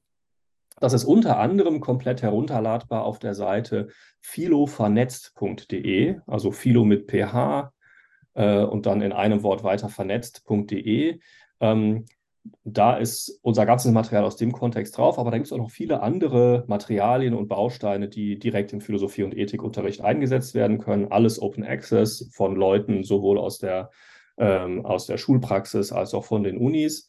Und da gibt es auch einen Baustein zum Thema Wem glauben, ne, mhm. ne, wo es um Fragen von, sollen wir Experten glauben oder ExpertInnen oder, oder nicht oder warum äh, und wie ist das mit ähm, äh, irgendwie mit so Problemen, dass bestimmten Leuten vielleicht nicht genug geglaubt wird, weil die nicht ernst genommen werden und so weiter. Ähm, das kommt davor. Und es gibt auch eine ganze Reihe von tollen Bausteinen zum Thema Fake News, das ja eben auch schon angesprochen werden. Verschwörungserzählungen und Fake News spielen da ja auch, auch eine wichtige Rolle. Das heißt, ähm, erneut an die Leute, die in, ähm, die in der Schulpraxis unterwegs sind und die dazu Ideen und Inspirationen und, äh, und Materialien suchen, da werdet ihr fündig. Ja, toll. Ja, voll. Verlinken wir auf jeden Fall auch. Ja, ich habe es Ja, auch schon cool. notiert. Ich habe es auch schon notiert. Ja, ja, ja. Ich dachte, da gucke ich auch mal rein, auf jeden Fall. Ja, Ich wollte noch mal, damit das nicht untergeht, wir haben noch ein paar andere Stimmen bei Instagram gehört, nämlich einmal noch zu, wie fandet ihr die Thematisierung? Habe ich ja dieses Holzschnittartig schon vorgelesen. Es gab aber noch Mhm. zwei positive Sachen. Einmal hat jemand geschrieben, insgesamt fand ich es gut, da es in diversen Fächern besprochen wurde. In jedem Fach alleine wäre es zu wenig gewesen, aber da es in so vielen Fächern war, hat es gut gepasst. Ähm, und es war gut, dass, äh, oder einmal hat ein Lehrer gesagt, äh, dass man sowas, wahrscheinlich debattieren, argumentieren, in der Zukunft nutzen kann, allerdings mit der Einschränkung, dass es für Leute sinnvoll ist, die Jura studieren wollen. ja, nur für Ah die. ja, okay. Nur für die. Ja, genau. Das ist aber auch nochmal eine schöne Verbindung. Ne? Also ähm, im Gerichtsprozess ist es ja sozusagen ähm, die institutionelle Logik der gemeinsamen Wahrheitsfindung, ne? die ist da ja so gedeichselt, dass man halt sagt, okay, hier gibt es eine Rolle, du bist Verteidigerin, Ja. hier gibt es eine Rolle, du bist irgendwie, ähm, du bist irgendwie Richterin und hier gibt es noch eine Rolle, ähm, du bist äh, Staatsanwältin. Und es ist quasi deren Job, unterschiedliche Positionen zu vertreten. Ähm, und am Ende wird halt entschieden, ähm, reicht es jetzt für eine Verurteilung hin oder nicht. Ne? Also, dass, ähm, dass es da eine direktere Brücke zu diesem, also quasi von, zur direkten Nutzung der antagonistischen Strukturen in der Berufspraxis gibt. Das ist Mhm. kein Zufall, das ist genau richtig. Ne? Mhm. Ähm, und dafür spricht ja wahrscheinlich auch viel, dass man, äh, wenn man sowas wie Gerichte ins Leben ruft oder überlegt, ob man sie überarbeitet, dass man sagt, okay, wer da angeklagt wird, der hat das Recht darauf, ähm, so gut es halt äh, im Rahmen des Rechts überhaupt geht, verteidigt zu werden. Ne? Äh, scheint Mhm. mir total sinnvoll. Und dass das dann auch wirklich der Job ist, ne? dass dann nicht der Job ist, ergebnisoffen Ja. rauszukriegen, was, äh, was spricht jetzt für die Schuld meines Mandanten oder so, ne? sondern dass man sagt, okay, das ist halt Job des anderen Teams. Mhm. Ähm, das, das ergibt ja total Sinn. Ja. Schön fand ich auch, ähm, dass das mit verschiedenen Fächern gut zusammengepasst hat. Das Mhm. finde ich super, denn das ist ja, ne, haben wir eben schon drüber gesprochen, ähm, war und ist uns auch ein Anliegen, dass das jetzt, ne, auch wenn wir sagen, hier hat die Philosophie viel zu geben, hier gibt es viele Potenziale, vielleicht sogar eine Verantwortung der Philosophie, was beizutragen. Ähm, es ist ja nicht so, dass wir denken würden, die Philosophie ist da die einzige, das einzig relevante Fach, sondern da gibt es bestimmte sprachliche Fähigkeiten, ähm, die in den sprachlichen Schulfächern gefördert werden können und müssen und sollen und viele andere, zum Beispiel auch inhaltliche Sach, Sachfragen, ne? ähm, wie bestimmte wie bestimmte Induktionsschlüsse, ne, ähm, so statistische Verallgemeinerungen funktionieren. Das kommt dann halt auch in vielen naturwissenschaftlichen Fächern vor. Ne? Oder es war auch Thema mathematisches Argumentieren, kam ja auch vor, ne? dass da gerade von den Kids eben verlangt wird, auch ihren, äh, ihren Lösungsweg zu erläutern und so. Ne? Also ähm, es ist in der Tat so, dass in all diesen Fächern von Argumentieren die Rede ist, auch in der, auch in der fachdidaktischen Forschung spielt das eine wichtige Rolle. Und es gibt da auch viele so fächerübergreifende Dinge. Eine der AGs innerhalb unseres Netzwerks beschäftigt sich genau damit. Ähm, und das ist total wichtig und total schön. Es gibt sogar ein befreundetes Projekt von einem Kollegen namens Dominik Künzle in der Schweiz. Der ist da Lehrer und auch Philosophiedozent an der Uni Zürich. Der hat für ähm, den Kanton, in dem er da wirkt, so ein Konzept für ein Schulfach ähm, entwickelt und implementiert das da jetzt auch, in dem tatsächlich fächerübergreifend sowas wie kritisches Denken Ah, gelehrt mhm. wird. Ne? Das ist, dass man dann irgendwie nicht nur darauf hoffen kann, dass es eben sich so ergibt, dass die Mhm. verschiedenen Bausteine in den verschiedenen Fächern zusammenpassen. Ne? Das kann ja theoretisch auch sein und kommt auch ähm, ähm, äh, in den Anekdoten, die mir da weitergeleitet wurden, auch immer mal vor, dass es halt dann an manchen Punkten nicht zusammenpasst und so, ne? Sondern dass man da halt wirklich so, so hier gibt es so den einen gemeinsamen Rahmen und hier gibt es jetzt die äh, spezifischen zusätzlichen Dinge, die im Philosophieunterricht passieren, die im Deutsch, äh, im Englischunterricht passieren, die im Geografieunterricht passieren und so weiter, sodass sich das eben einfach gegenseitig befruchten kann und ähm, zusammen funktioniert. Ne? Ist ja auch kein Wunder, dass wir irgendwie schon über die Eigenheiten von wissenschaftlicher Forschung gesprochen haben zwischendurch, weil manche Argumente sind halt wissenschaftliche Argumente. Da muss mhm. man halt gucken, was ist da in der Sache von zu halten. Manche Argumente sind aber andere, da muss man da in die Felder reingucken und so weiter. Mhm. Voll, voll. Und äh, als letztes noch äh, haben wir gefragt, äh, ob was sich Leute wünschen würden oder was für Ideen sie hätten, das zu ändern. Ähm, und eine Antwort war, äh, Arten von Argumenten erkennen und klassifizieren lernen und wie man ihnen in Debatten kontert. Das wäre ja auf jeden Fall ja. bis auf das Kontern etwas, was man gut mit, mit euren Materialien lernen kann. Auf jeden Fall. Und auch das mit dem Kontern, dazu habe ich ja eben auch schon viel gesagt. Ne? Eben, ähm, ähm, das hat ja auch seinen Ort. Ne? Ja. Das ist ja auch, äh, ne? und es ist auch, also selbst wenn ich äh, gar nicht daran interessiert bin, zu gewinnen gegen die bösen anderen, sondern wirklich nur daran interessiert bin, rauszukriegen, wie überzeugend das Argument ist, äh, ist, dann ist es doch auch eine ganz wichtige Sache, dass ich mich frage, wie könnte man denn das Argument kontern? Ne? Mhm. Wo sind denn Einfallstore für Kritik? Wie könnte die Kritik aussehen? Was würde ich sagen, wenn die Kritik so und so formuliert wird? Ne? Also insofern auch selber aktiv nach möglichen Gegenargumenten suchen, ja. auch bei den Sachen, die ich selber, selber akzeptiere, ähm, ist ja total wichtig. Ne? Also insofern ähm, kann ich das auch voll unterschreiben. Genau, und dann mehr Beispiele aus der Tagespolitik. Ja. Das kennt man wahrscheinlich noch aus der Schule, dass voll mhm. oft diese Beispiele, die so ein bisschen aus der Tagespolitik sind, aber so leicht versetzt. So, jetzt rede ich über ja, das Klonen, ja. obwohl niemand mehr über das Klonen redet oder so. Oder so. Handys an Schulen oder so. Mhm. Kann man immer natürlich immer noch drüber reden. Äh, aber genau, also mehr, mehr Themen aus der Tagespolitik. Ähm, was denkst du eigentlich, ist mir gerade dazu eingefallen, weil ganz oft, wenn ich so in der Philosophiedidaktik oder so mit LehrerInnen drüber geredet habe, haben die ganz oft gesagt, es gibt ja dieses Neutralitätsgebot in der Schule, also dass die SchülerInnen, wenn ich es richtig verstanden habe, nicht irgendwie verpflichtet sein müssen, ihre eigene Meinung zu solchen auch vielleicht äh, schwierigen Themen in der Ethik zum Beispiel zu sagen, zur Abtreibung oder so. Ähm, und dass man da immer so aufpassen muss, wenn man solche Themen bespricht. Wie siehst du das? Oder hast du da irgendwie mehr Einblicke? Ja, das weiß ich gar nicht so ganz genau. Ne? Aber also mhm. es gibt, es gibt irgendwie, es gibt so ein, also es gibt einmal dieses Kontroversitätsgebot, ne, dass Sachen diskutiert werden sollen, die politisch auch in der Sache kontrovers sind. Ähm, und dann gibt es, ähm, also was jetzt genau mit Neutralitätsgebot äh, gemeint ist, weiß ich nicht genau. Ich weiß auf jeden Fall, dass es auch sowas gibt wie ein Überwältigungsverbot. Ne? Also man sollte ja, das, ja. Leute, ne, irgendwie man sollte die Kids in der Schule jetzt nicht irgendwie quasi bombardieren mit irgendwie ganz viel Evidenz, äh, ganz vielen Gründen und so weiter für die eine Position und irgendwie so tun, als wäre die andere quasi gar nicht, ähm, äh, gar nicht existent und gar nicht relevant. Ne? Ähm, und das leuchtet mir auch total ein, sofern es halt Positionen sind, die sich irgendwie auf dem Boden der freiheitlich-demokratischen Grundordnung befinden. Ne? Also das ist ja auch so ein Problem, was man aus der öffentlichen Debatte kennt. Man spricht da auch manchmal so von False Balancing, dass man sagt, es gibt halt ja. für jede, es gibt irgendwie bei jeder Debatte gibt es halt Pro und Contra, bei jedem Thema Pro und Contra. Aber wenn die Debatte dann halt wird, sollten Menschen, die einer bestimmten Gruppe angehören, überhaupt Menschenrechte haben, ja oder nein, dann würde ich irgendwie sagen, nee, Leute hier nicht mehr. Ne? Also das ist nicht verhandelbar. Und mhm. in dem Maße, in dem Leute versuchen, das verhandelbar zu machen, müssen wir dem halt anders begegnen und klar sagen, wir haben hier bestimmte Grundsätze und von denen ähm, weichen wir nicht mehr ab, von denen können wir nicht abweichen und da müssen aus meiner Sicht dann, ne, ich weiß nicht genau, wie das andere ähm, Leute sehen, die da mehr Expertise haben, die selber Lehrpersonen sind, ähm, die, weiß ich nicht, in Schulaufsichtsbehörden arbeiten oder so. Ne? Aber aus meiner Sicht ist dann auch so eine Lehrkraft ganz klar in der Position, dass sie eben dafür einstehen muss. Ne? Ähm, das ist nicht verhandelbar. Das ist klar. Ähm, und da gibt's kein, da kann es keine Debatte zu geben. Ne? Ja. Aber wo dann welche Grenze und wie Einzelfall, da gibt es natürlich dann irgendwie auch Kontroversen drum. Aber prinzipiell ist das mir, ähm, ist das mir doch auch ähm, wichtig, den Unterschied einmal klar benannt zu haben. Ne? Voll, voll. Genau, und das kann ja eben so der Vorteil sein von mehr Beispiele aus der Tagespolitik, aber dann auch gegebenenfalls irgendwie die Gefahr, gerade wenn es so aktuell ist, dass man noch gar nicht alles weiß oder dass es so schwierig ist, irgendwie alles zu überblicken.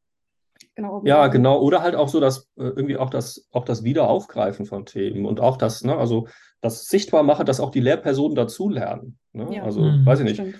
Nehmen wir mal irgendwie so ein ähm, äh, aktuell heißes Thema. Ne? Also ich, ich, ich wünsche mir Lehrkräfte, die irgendwie sagen, ja, ja, wir haben jetzt hier irgendwie vor zwei Monaten über Gesetzgebung in Bezug auf Transpersonen gesprochen und das war, gab da so eine Kontroverse und ich habe mich da inzwischen weiter eingelesen und ich muss jetzt hier, also zu diesem einen Punkt muss ich einfach nochmal ganz klar sagen, das darf nicht kontrovers sein. Das war damals eigentlich sogar falsch, dass wir das so kontrovers diskutiert haben, weil das ist ein Aspekt, da geht es wirklich um menschliche Grundrechte aller Menschen, ob die trans sind oder nicht. Mhm. Ähm, und das muss ich hier jetzt einfach auch nochmal so klar markieren oder so. Ne? Das mhm. kann ja auch alles passieren. Niemand ist da, ist da perfekt und ähm, quasi deswegen aus so, einer, aus so einer Art Sorge, sich die Finger zu verbrennen oder irgendwie als fehlbar dazustehen oder so, dann Themen nicht aufzugreifen, die für die Kids gerade auch wirklich relevant sind und wichtig sind. Ähm, das wäre natürlich auch blöd. Ne? Also ist natürlich auch blöd, wenn sie aufgegriffen werden und dann ähm, negativ sind, ne? ähm, auf Leute wirklich massiv negativ diskriminierend wirken. Ähm, aber genau, es ist einfach irgendwie eine, eine, sehr, sehr komplexe und verantwortungsvolle Aufgabe, vor der man steht, dann auch bei der Themenauswahl. Mhm. Und vielleicht passend dazu auch die letzte Nachricht äh, zu, für einen Wunsch, nämlich Sprechanlässe finden, die nicht so schwarz-weiß sind, die die SchülerInnen aber trotzdem zum Sprechen bringen. Ja, das ist super. Genau, ja, das würde ich auch sofort ähm, sofort unterschreiben, dass das eine tolle Sache ist. Ne? Also, dass man nicht irgendwie so das Gefühl hat, es geht jetzt schwarz-weiß dafür oder dagegen die eine Seite oder die andere Seite, sondern gemeinsam, wir gucken, was ist die beste Auffassung zu dem Thema. Ja. Super. Genau. Ja. ja. cool. Vielen Dank, liebe Community. Richtig. Und eine Frage kam noch an dich, nämlich, da können wir ja gleich überleiten. Gibt es schon empirische Erfahrungen mit eurem Konzept? Und vielleicht könntest ihr dann ja, oder könntest du jetzt mal kurz sagen, wie seid ihr eigentlich so vorgegangen ähm, in eurem Netzwerk? Ja. Ja, total gerne. Ähm, also empirische Erfahrungen in irgendeiner ähm, sozusagen wissenschaftlich gesicherten Art und Weise gibt es nicht. Wir haben keine Wirksamkeitsforschung gemacht oder so. Was wir gemacht haben, ist, ähm, einige von uns haben äh, Fortbildungen angeboten in verschiedenen Konstellationen. Zum Beispiel gibt es an der Uni Bielefeld jedes Jahr den Bielefelder Fachtag Philosophie. Das ist so eine Fortbildungsveranstaltung äh, für Lehrpersonen und da gab es jetzt letztes Jahr den, äh, nee, Quatsch, dieses Jahr den zum Thema Argumentieren, wo viele Leute aus, äh, aus unserem Netzwerk aktiv waren und auch Fortbildung zum Beispiel auf Basis der Materialien, die wir gerade schon besprochen haben, angeboten haben und auch viele andere Arten von Fortbildungen und Inputs und so. Ähm, und genauso mit den Fortbildungen haben wir auch schon vor einer Weile angefangen. Ich selber habe auch eine mit äh, organisiert und äh, durchgeführt. Und was wir da immer wieder mitkriegen, ist, dass die Lehrpersonen ähm, äh, sich einfach freuen, dass es da viel interessantes Material gibt äh, und das auch gerne einsetzen, kriegen auch immer wieder Rückmeldungen, das ist super, das hilft mir total und so weiter. Ähm, es gibt bestimmt auch viele Leute, die damit nichts anfangen können, die schreiben uns dann halt einfach nicht. Ne? Insofern haben wir da, was man irgendwie in der Statistik dann Selection Bias nennt. Ne? Also wir haben kein, wir haben keine, ähm, keine ähm, äh, klare ähm, wissenschaftlich belastbare Evidenz, aber die anekdotische Evidenz, die ist positiv. Und ähm, so rum würde ich das auch ehrlich gesagt immer total gerne weiter positiv vertreten. Ne? Also solange es halt Leute gibt, denen das weiterhilft, ist das ja cool. Und ähm, dass die das nutzen, ist dann super. Und das ist eher so ein bisschen so ein Ausprobieren und so, so halb Grassroots-mäßig. Ne? Das ist jetzt auch nicht irgendwie durch teure äh, Flyer an alle Schulen gegangen oder so, sondern das ist eher, ne, es ging über E-Mail-Verteiler, man erzählt es weiter und hofft halt, dass Leute das interessant finden und nutzen. Ne? Ähm, genau. Ähm, du hast noch was anderes gefragt. Ich bin jetzt irgendwie. Äh, wie, wie ihr so vorgegangen seid eigentlich. Ah ja, genau. Genau, cool, danke. Genau, wie sind wir vorgegangen? Also in dem Netzwerk haben wir zunächst mal ähm, einfach verschiedene interne AGs gebildet ähm, und geguckt, zu welchen Themen wollen wir eigentlich arbeiten, was interessiert wen, ähm, wer hat wie viel Zeit, wofür und so. Wir haben uns einmal im Jahr immer alle zusammengetroffen und so ein bisschen gegenseitig berichtet, ähm, haben uns auch in Person getroffen, haben auch externe Gäste da gehabt, haben Vorträge gehabt und so weiter. Aber viel ist eben dezentral in diesen AGs passiert und eine der AGs war die AG Standards und Aufgaben, aus der dann dieses Buch Argumentieren lernen ähm, entstanden ist. Und es gab auch viele andere AGs zu vielen anderen Themen, zum Beispiel auch zu den, ähm, zu den Grenzen des Argumentierens, ähm, quasi ähm, wo überlappt das, überschneidet das, unterscheidet sich das von anderen Bereichen der Philosophie und wie ist das mit dem Problem des öffentlichen Diskurses, in dem äh, man das Gefühl hat, es ist nur ein Gegeneinander und gar kein offener Austausch und so weiter und so fort. Ne? Also gab es ganz viele verschiedene AGs und jetzt laufen auch noch ähm, viele AGs weiter. Wir kommen so langsam Richtung Ende der offiziellen Förderdauer äh, der DFG-Gelder. Aber das Netzwerk wird, das haben wir jetzt schon beschlossen auf unserem letzten Workshop hier in Düsseldorf im September, wird auf jeden Fall weiter bestehen bleiben. Ähm, und ähm, wir werden weiterhin etwa alle zwei Jahre Veranstaltungen machen. Ähm, bald wird auch unsere Homepage nochmal überarbeitet. Da gibt es dann auch die Möglichkeit, sich für ein Newsletter anzumelden, wenn man wissen will, wenn es mal was Neues gibt aus dem Netzwerk und so. Ähm, und es wird weiter in vielen AGs gearbeitet. Es gibt zum Beispiel eine AG zum Thema, wie ist das eigentlich mit fächerübergreifenden Perspektiven? Wie kann man das, was wir erarbeitet haben, in Beziehung bringen mit anderen Sachen und so? Genau. Ähm, genau, und viele, viele Ergebnisse auch der Arbeit, jetzt abgesehen von den direkt konkret anwendungsorientierten Dingen aus diesem Buch argumentieren lernen, finden sich auch in einem anderen Open Access Sammelband, den wir gerade rausgegeben und rausgebracht haben. Äh, der heißt Argumentieren im Philosophie- und Ethikunterricht, Grundlagen, Anwendungen, Grenzen, findet man auch auf unserer Website. Ähm, äh, und ist ebenfalls auch Open Access äh, zu, ähm, zum Download. Da gibt es zum Beispiel auch einen Aufsatz zum Vergleich Deutschunterricht und Philosophieunterricht und so. Ne? Haben wir ja auch schon mhm. drüber gesprochen. Ähm, und viele andere interessante Texte mit Anwendungskonzepten, aber auch mit, so mit Grundlagenfragen. Ähm, das ist tatsächlich auch äh, sehr lesenswert, sage ich als vollkommen neutraler Literatur. Aber ich kann es unterstreichen. Ich habe auch mir das angeschaut und habe mich ein bisschen, so wie man das, wie man das vielleicht früher in Wörterbüchern macht, man blättert so und bleibt irgendwo hängen und liest dann weiter. Also ich fand eben auch, wollte auch ein paar Titel nennen. Also ich fand zum Beispiel eben auch die Frage, ob, äh, es wird ja zum Beispiel in einem Aufsatz die Frage verhandelt, ob Argumentation latent aggressiv ist. Also ob Argumentation, ja. ne, was total, was ich eine total coole Perspektive finde, weil das kenne ich auch aus dem Philosophiestudium, dass dann irgendwie äh, Leute, die besonders laut und äh, ich sage jetzt mal metaphorisch männlich auftreten, sozusagen, ja. dann ja. plötzlich die einzige Stimme im Seminar sind und dann, wenn der Dozent, die Dozentin da nichts macht, dann sind die nur noch im Zwiegespräch und alle anderen sitzen daneben. Also fand ja. ich super die Fragestellung, auch, ne, wie du, was du schon gesagt hast, Grenzen des Argumentierens, ne, wo, wie weit kommt man, aber wie weit kommt man vielleicht auch nicht, oder auch die Visualisierung von Argumenten im Unterricht äh, einfach als Fokusthema nehmen, weil es eben, das kenne ich auch so bis hin zum Studium oder meiner Uni, dass da eben äh, Schriftlichkeit immer noch so im Fokus steht, obwohl klar ist, dass man Mündlichkeit und Multimodalität und Bildlichkeit und PowerPoints und sich, warum gucken Leute gerne TED Talks?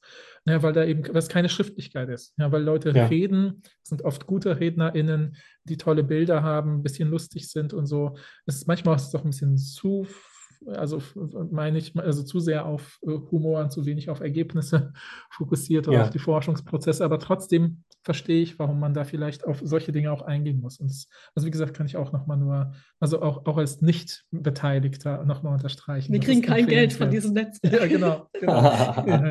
ja, das, das dürfen wir euch ja sowieso nicht geben, dann steigen wir die DFG aufs Dach. Ist, ja. ja. aber cool. Danke, danke für, äh, danke für den Shoutout und danke auch für den Hinweis nochmal auf dieses echt wichtige Paper. Das hat meine Kollegin Donata Rubizzi geschrieben, die ist an der Uni Wien. Ähm, und ähm, die hat sich da einfach auch mit einem richtig wichtigen Teilbereich dieser ganzen Argumentations, äh, dieser ganzen argumentationstheoretischen und argumentationsdidaktischen Landschaft beschäftigt, nämlich auch mit der, ähm, mit der langen und wichtigen Tradition der feministischen Kritik an mhm. mhm. diesem argumentativen Überwältigen. Ne? Du hast mhm. es gerade mhm. schon äh, genannt, dass das häufig, ne, das ist irgendwie so eine männlich gegenderte Dominanzpraxis des mhm. äh, andere rhetorisch Überwältigens und so weiter. Ähm, und auch dieses, diese Metapher, Argumentieren ist irgendwie kriegerische Gegeneinander, äh, Auseinandersetzung. Ähm, und das ist echt eine ganz wichtige, lange Traditionslinie, wo es ganz viel tolle Literatur zu gibt, ähm, die aufzunehmen total wichtig ist, die übrigens auch ähm, eine wichtige Rolle zu spielen scheint bei der Frage, wie wohl fühlen sich Leute im akademischen Fach Philosophie. Cool, ja. Eine der Erklärungen dafür, dass ungefähr gleich viele ähm, männliche und weibliche Personen anfangen, aber dann je weiter es geht, Bachelor, Master, Promotion, feste Professur und so weiter, immer weniger äh, Frauen da sind. Ne? Eine der Erklärungen, die da eine Rolle zu spielen scheint, ist, dass es eben so stark antagonistisch aggressive Diskussionskultur an manchen mhm. Punkten gibt, die eben für weiblich sozialisierte Menschen ähm, äh, quasi stärker ausschließend und exkludierend wirkt ähm, als für männlich gelesene Personen, die einfach so sozialisiert sind, dass das für die weniger ein Problem ist und so. Ne? Am Ende des Tages ist das ja immer so. Ähm, am Ende verlieren ja alle. Ne? Am Ende verlieren die Kerle genauso wie die Frauen. Ähm, äh, äh, Wenn es irgendwie eine rein antagonistische Praxis ist, das ist halt äh, Mist. Davon hat niemand was. Es gibt im Fach immerhin genug Reflexionen darüber. Ähm, oder ich weiß nicht, das ist vielleicht zu optimistisch gesagt genug. Ne? Es gibt darüber viel Reflexion und auch immer wirksamer werdende Reflexion, wie man das verbessern kann. Mhm. Ne? Ähm, weil das ähm, einfach was ist, wovon alle profitieren, wenn ergebnisoffen, wohlwollend, wertschätzend miteinander umgegangen wird. Ähm, genau, und das sind eben Dinge, die hat, äh, die hat Donata ähm, angesprochen und diskutiert jetzt für die Frage, was das eben auch für den Schulunterricht zum Beispiel bedeutet, finde ich total wichtig und total, mhm. total schön. Ja. Gut, Absolut, da gucke ich ja. auch mal rein, weil so, wie man ein gutes Seminarklima schafft oder Argumentationsklima mhm. dann im Spezifischen, ist ja eine total wichtige Frage. Ja, ja, ja. total.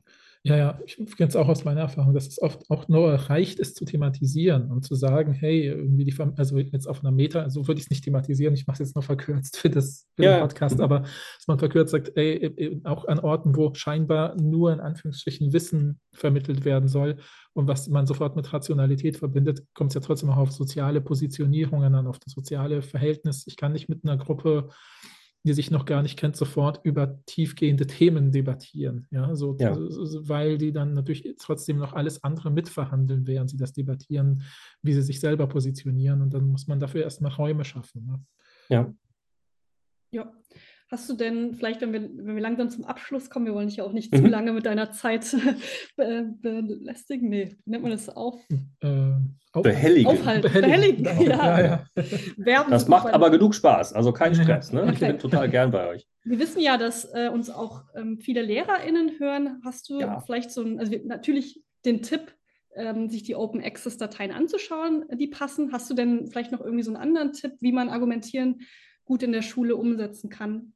also so, den man so gut mitnehmen mhm. kann, jetzt über die Materialien hinausgehen. Und bevor du ja. antwortest, noch, noch einen kleinen Rahmen dazu, weil ich habe ich hab einen sehr, sehr guten Freund von mir, der auch Lehrer ist und wir reden ganz oft über ein bestimmtes Thema, nämlich ähm, Lesen von literarischen Texten. Das ist ja. was ganz anderes, aber der Grundgedanke, über den wir immer debattieren und verschiedenster Meinung sind, und ich fand ihn aber in gewisser Weise in einem deiner Texte, jetzt in dem Sammelband, den wir zuletzt erwähnt haben, wiedergespiegelt, weil du, da schreibst du halt über ne, also Philosophieren eben, also, äh, ähm, also Problemrekonstruktionen, Philosophie und Argumentationsdidaktik und so. Und da gab es diese schöne Stelle, wo du sagst, es gibt ja zumindest Studien, die zeigen, dass es äh, einerseits nicht nur ausreicht, das Ganze immersiv zu lernen, so nach dem Motto, ich mache einfach immer wieder Besprechung von Literatur oder Besprechung von Argumentation ja. oder Argumentieren äh, aus dem Alltag heraus und irgendwie lernen, dass die Leute so subjektiv aufsaugend, ja, mhm. das ist die eine Seite und das andere ist, ich könnte das auch isoliert machen, sagen, so Leute, das ist das Argumentation, so sehen Argumente aus, strukturell logisch und so, das scheint es ja auch nicht zu sein, ja, so. ja. und wir reden auch immer wieder darüber, das kann man ja auf viele, sage ich mal, komplexere kommunikative ne, Praktiken von Menschen übertragen, ne, dass ja. wir, wir sagen, irgendwie ist es total unbefriedigend zu sagen, es gibt die Leute, die sagen, ja, ich höre mich so rein und nach zwei Jahren weiß ich plötzlich auch, wie man über Goethe spricht oder wie man eine Argumentation erkennt. Oder auf der anderen Seite, ich habe das formalistische Argument gesehen, aber es hilft mir jetzt immer noch nicht, den Text zu verstehen ja. oder so. Ne? Also ja. ja. wo bewegst du dich da in dem Spektrum? Ja, das ist ein guter Punkt. Genau, also du ähm, äh, spielst an auf die, äh, die Passage, wo ich äh, so zwei berühmt gewordene Metastudien zitiere von Abrami und KollegInnen, ähm, in denen eben diese beiden Punkte für den Bereich Argumentation, Critical Thinking und so sehr gut belegt werden. Ne? Also es reicht nicht quasi zu sagen, Leute sollen ganz viel diskutieren und dadurch rein immersiv kriegen die schon raus, wie man gut argumentiert. Und es bringt auch nichts zu sagen, so, wir machen jetzt hier drei Wochen Argumentationstheorie Bootcamp mhm. und die Praxis wird dann irgendwie von alleine kommen. Ne? Beides, beides funktioniert nicht, sondern man muss irgendwie beides machen. Es muss so ein Wechselspiel geben zwischen, okay, jetzt gucken wir das Beispiel, jetzt haben wir praktisch und jetzt zoomen wir raus und gucken uns allgemeine Strukturen an, verallgemeinern die, arbeiten mit denen weiter und jetzt gehen wir wieder in Beispiele rein und so weiter. Ne? Dieses Wechselspiel scheint mir methodisch fruchtbar und didaktisch sinnvoll. Diese Metastudien deuten darauf hin, dass das auch empirisch ganz gut belegt ist. Ähm, und das scheint mir ähm, auch ein ganz guter, ja, einfach eine ganz gute Maßgabe zu sein. Ne? Also nach Lehrmaterialien zu schauen oder auch nach Literatur zu schauen, die man selber auch als Lehrperson sich mal anschauen kann, um sich noch mal ein paar Sachen drauf zu schaffen. Denn viele haben dann vielleicht irgendwie den, den einen formalen Logikkurs gehabt in, äh, im, äh, in der eigenen universitären Ausbildung und hatten halt nie Gelegenheit, das so ein bisschen einzuüben. Ne? Und dann muss man da eben einfach auch noch mal ein bisschen nacharbeiten. Das ist ja auch total normal. Das ist dann halt einfach der, an der Uni versäumt worden, den Punkt zu machen. Mhm. Ähm, aber ne, wir lernen alle die ganze Zeit weiter. Dann kann man sich das anschauen. Aber das so ein bisschen als Kriterium scheint mir hilfreich zu sein. Das heißt, so Sachen, die irgendwie anwendungsorientiert sind. Es gibt im, ähm, in der Einleitung des genannten Sammelbands Argumentieren im Philosophie- und Ethikunterricht, Grundlagen, Anwendungen, Grenzen, da gibt es auch so, so ein bisschen ähm, Empfehlungen zusammengestellt, was uns irgendwie, die wir das zu dritt herausgegeben haben, sinnvoll erschien. Ähm, dazu gehört ähm, jetzt irgendwie uneigennützig, weil ich der Autor bin, auch ein Reklambüchlein, was ich selber ge geschrieben habe. Das heißt, ähm, was begründet das alles und ist vom Namen her so ein bisschen angelehnt an, was bedeutet das alles, dieses, diese Einführung in die Philosophie von Tom Nagel. Ähm, und zwar mit guten Gründen, weil ich da genau das Programm versuche durchzuziehen. Ne? Da sage ich, Leute, wenn ihr wollt, könnt ihr dieses Büchlein hier lesen und dann habt ihr eine methodische Einführung in die Philosophie oder zumindest eine zentrale, eine zentrale philosophische Tätigkeit, nämlich das Verstehen und Formulieren und Bewerten von Argumenten. Ähm, logische Argumentanalyse praktisch ähm, vorgeführt. Ihr könnt es auch, auch lesen gemeinsam mit diesem Tom Nagel Büchlein zusammen, weil daraus kommen immer die Beispiele. Ne? Es sind quasi immer echte philosophische Beispiele aus einem echten philosophischen Text, aber auch einem echten, einfachen, zugänglichen Text, den man ohne Voraussetzungen lesen kann und den auch viele kennen und so. Ne? An dem Text versuche ich das immer beispielhaft zu erläutern. Das heimliche Vorbild, was niemand jemals wird erreichen können, ich, ich schon gar nicht, ist sowas wie das Buch Philosophieren, ein Handbuch für Anfänger von Jay Rosenberg. Mhm. Das ist so ein großer Klassiker in der Philosophie. Das ist, glaube ich, 84 zum ersten Mal erschienen und 86 zum ersten Mal auf Deutsch bei Klostermann ist äh, in dieser roten Reihe ist so ein rotes Bändchen. Ganz tolles Buch, da geht es irgendwie, ähm, da ist das ähm, Verstehen und Analysieren von Argumenten ein Teil, der ist dann in anderen Büchern irgendwie ausführlicher und vertiefter. Ähm, und da geht es dann aber auch ums Schreiben von Texten, ums Lesen von Texten und so weiter. Ne? Um, und so allgemein methodisches, aber immer gebunden an konkrete Beispielarbeit das ist was, was aus meiner Sicht wirklich total sinnvoll ist und total gut ist. Ähm, passiert genauso äh, aus meiner Sicht super und auch direkt ähm, im, im Unterricht nutzbar in solchen Büchern wie Kritisches Denken von Jonas Pfister, was bei Reklam erschienen ist, oder auch Werkzeuge des Philosophierens, auch von Jonas. Ähm, das sind auch ganz, ganz tolle Bücher, die man einfach direkt wo man ganz viel direkt nutzen kann wo auch noch ganz viel weiteres reinkommt, wissenschaftliches Denken, die Psychologie dahinter und so weiter. Mhm, mhm.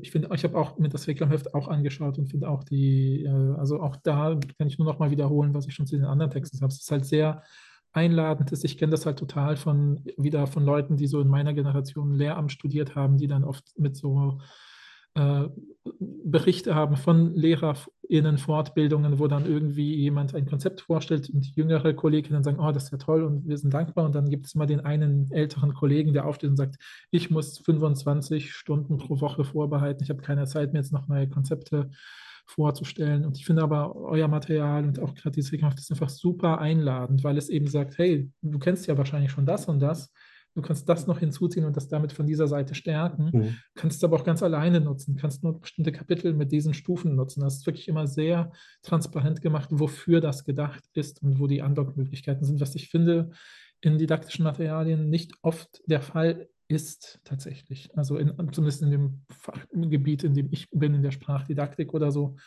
werden oft Leute gefragt, hey, Sie sind Expertin für dieses Thema, schreiben Sie mal einen Aufsatz und schreibt man als Fachwissenschaftlerin einen Aufsatz, weiß gar nicht, was in der Schule gebraucht wird. Und dann wird das natürlich wieder so ein bisschen, ja gut, ja. das wäre toll, wenn ich acht Wochen Zeit hätte, aber ich habe ja nur zwei Stunden dafür. Ne? Ja, genau. Das ist auch toll, dass du das nochmal so rückmeldest. Und ich finde auch, das ist was, was wir jetzt wirklich gelernt haben und was ich an alle da draußen gerne weitergeben würde als ähm, ob jetzt best, weiß ich nicht, auf jeden Fall sufficiently good practice. Mhm. Ähm, es ist einfach echt toll, wenn man mit Leuten aus diesen verschiedenen Backgrounds zusammenarbeitet. Leute aus der Schulpraxis, Leute aus der Fachdidaktik, Leute aus der Fachwissenschaft. Wenn die zusammen sind und alle an einem Strang ziehen, ja, dann schafft man halt sowas. Ne? Dann gibt es da halt eine Person, die sagt, ja, hör mal, ähm, das klingt alles schön und gut aus fachlicher Perspektive, aber ähm, für so die, also die Realität in den Schulen ist das einfach unrealistisch. So viel Zeit haben die Leute nicht. Das muss irgendwie klarer portioniert, klarer eingeordnet sein, damit man, wenn man dann mal die ähm, paar Stunden pro Woche oder Monat zur allgemeinen Unterrichtsplanung äh, und Vorbereitung hat, damit man dann auch da zugreifen kann, sich schnell orientieren kann, was davon nutze ich, was davon nutze ich nicht und schnell weiß, ähm, ob man es nutzen kann und wie man es nutzen kann und so weiter. Ne? Da wurden irgendwie so Leute wie ich dann immer wieder eingefangen ne? von den Leuten aus der Praxis, die haben, nee, nee, nee, Moment, das müssen wir nochmal so ja, und so ja. weiter. Also da haben wir so viel voneinander gelernt. Das war einfach großartig. Und das kann ich mir super vorstellen, dass das in anderen Fächern ähm, auch super passt. Ähm, und ne, wo immer sich solche Konstellationen von ähm, Teams mit verschiedenen Hintergründen bilden, glaube ich, kann man einfach nur, nur lernen. Ne? Das ist auch viel Arbeit dann. Ne? Das muss, die, die müssen sich dann auch alle Beteiligten machen wollen. Aber ich glaube, wenn man die sich macht, dann kommt da auch echt was, was raus, das hat Hand und Fuß. Ja, ja voll. definitiv. Ja. ja. Der Appell, auch ein Netzwerk zu gründen, kann ja auch im sehr kleinen sein an euch, unsere HörerInnen. Ja, wir haben jetzt super viele interessante Einblicke in das Thema Argumentieren in der Schule bekommen. Wir verlinken euch alles. Wir hoffen, dass ihr da mal reinschaut, wenn ihr unterrichtet, wenn ihr selber Schülerin, Studentin seid, euch überhaupt für das Thema Argumentieren interessiert. Ähm, und es wäre natürlich super cool, wenn ihr uns auch Rückmeldungen schickt. Wir können die dann auch gerne an David weiterleiten. Ihr könnt sicherlich aber auch David auch mal schreiben, einfach eine Mail oder bei Instagram vielleicht, wenn ihr auch ähm, irgendwie Lust habt, das mal in der Schule auszuprobieren oder vielleicht sogar Erfahrungen damit gemacht habt oder Fragen, dann können. Ja, ich wollte gerade sagen, also man, man, traut sich oft nicht, aber ich finde, wenn man selber als Forschender Feedback bekommt, dass etwas, was man gemacht hat, anderen Leuten genutzt hat, ist das immer richtig toll. Also wenn ihr es benutzt habt und das toll war oder ihr vielleicht auch einen Hinweis habt, dann schreibt es immer, weil ich wette, alles, was wir besprochen haben, signalisiert mir, dass du das positiv aufnehmen wirst. Ja, ja auf jeden Fall. Ich freue mich total zu hören ähm, und auch jede Form von, hey, das hat jetzt nicht funktioniert oder da hätten wir uns Folgendes gewünscht.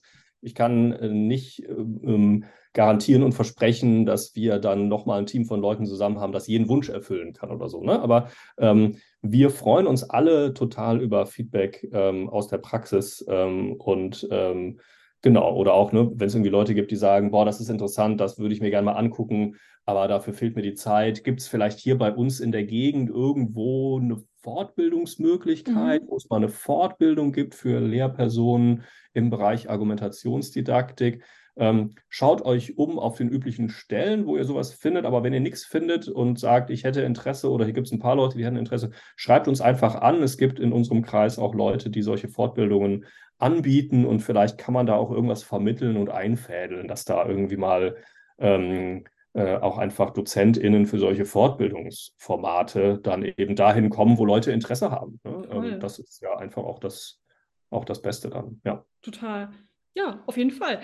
Dann äh, haben wir immer am Ende äh, die klassischen drei Fragen, die wir all unseren GästInnen schreiben, passend zu unserem Leitmotto. Äh, wir sind ein Podcast, der sich mit Wissenschaft, Popkultur und allem dazwischen beschäftigt. Zunächst die Frage zur Wissenschaft. Gibt es irgendeine Person, eine Wissenschaftlerin oder ein Text, eine Richtung, die dich besonders geprägt hat? Vielleicht beim Thema Argumentieren, aber auch generell vielleicht in deiner Wissenschaftslaufbahn.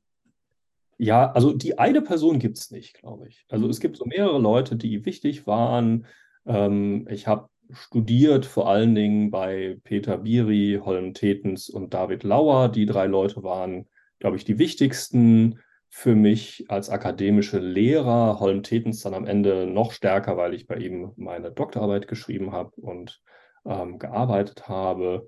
Ähm, von der Literatur her haben mich sehr geprägt so Texte, die auch, die so ein bisschen ähm, eine sprechhandelnde oder so eine pragmatisch-pragmatistische Note hatten, die so ein bisschen Sprachpraxis und Gedankenpraxis mit der Theorie verbunden haben. Irgendwie, ich habe im zweiten Semester Ludwig Wittgensteins philosophische Untersuchungen gelesen und das war so, boah, das ist jetzt wirklich interessant. Was mache ich denn damit eigentlich, wenn das alles stimmt? Mhm. Äh, was soll man denn jetzt glauben und was genau passiert da eigentlich in dem Text? Welche Position wird er vertreten? Wird er, eine, wird er überhaupt eine Position vertreten und so weiter?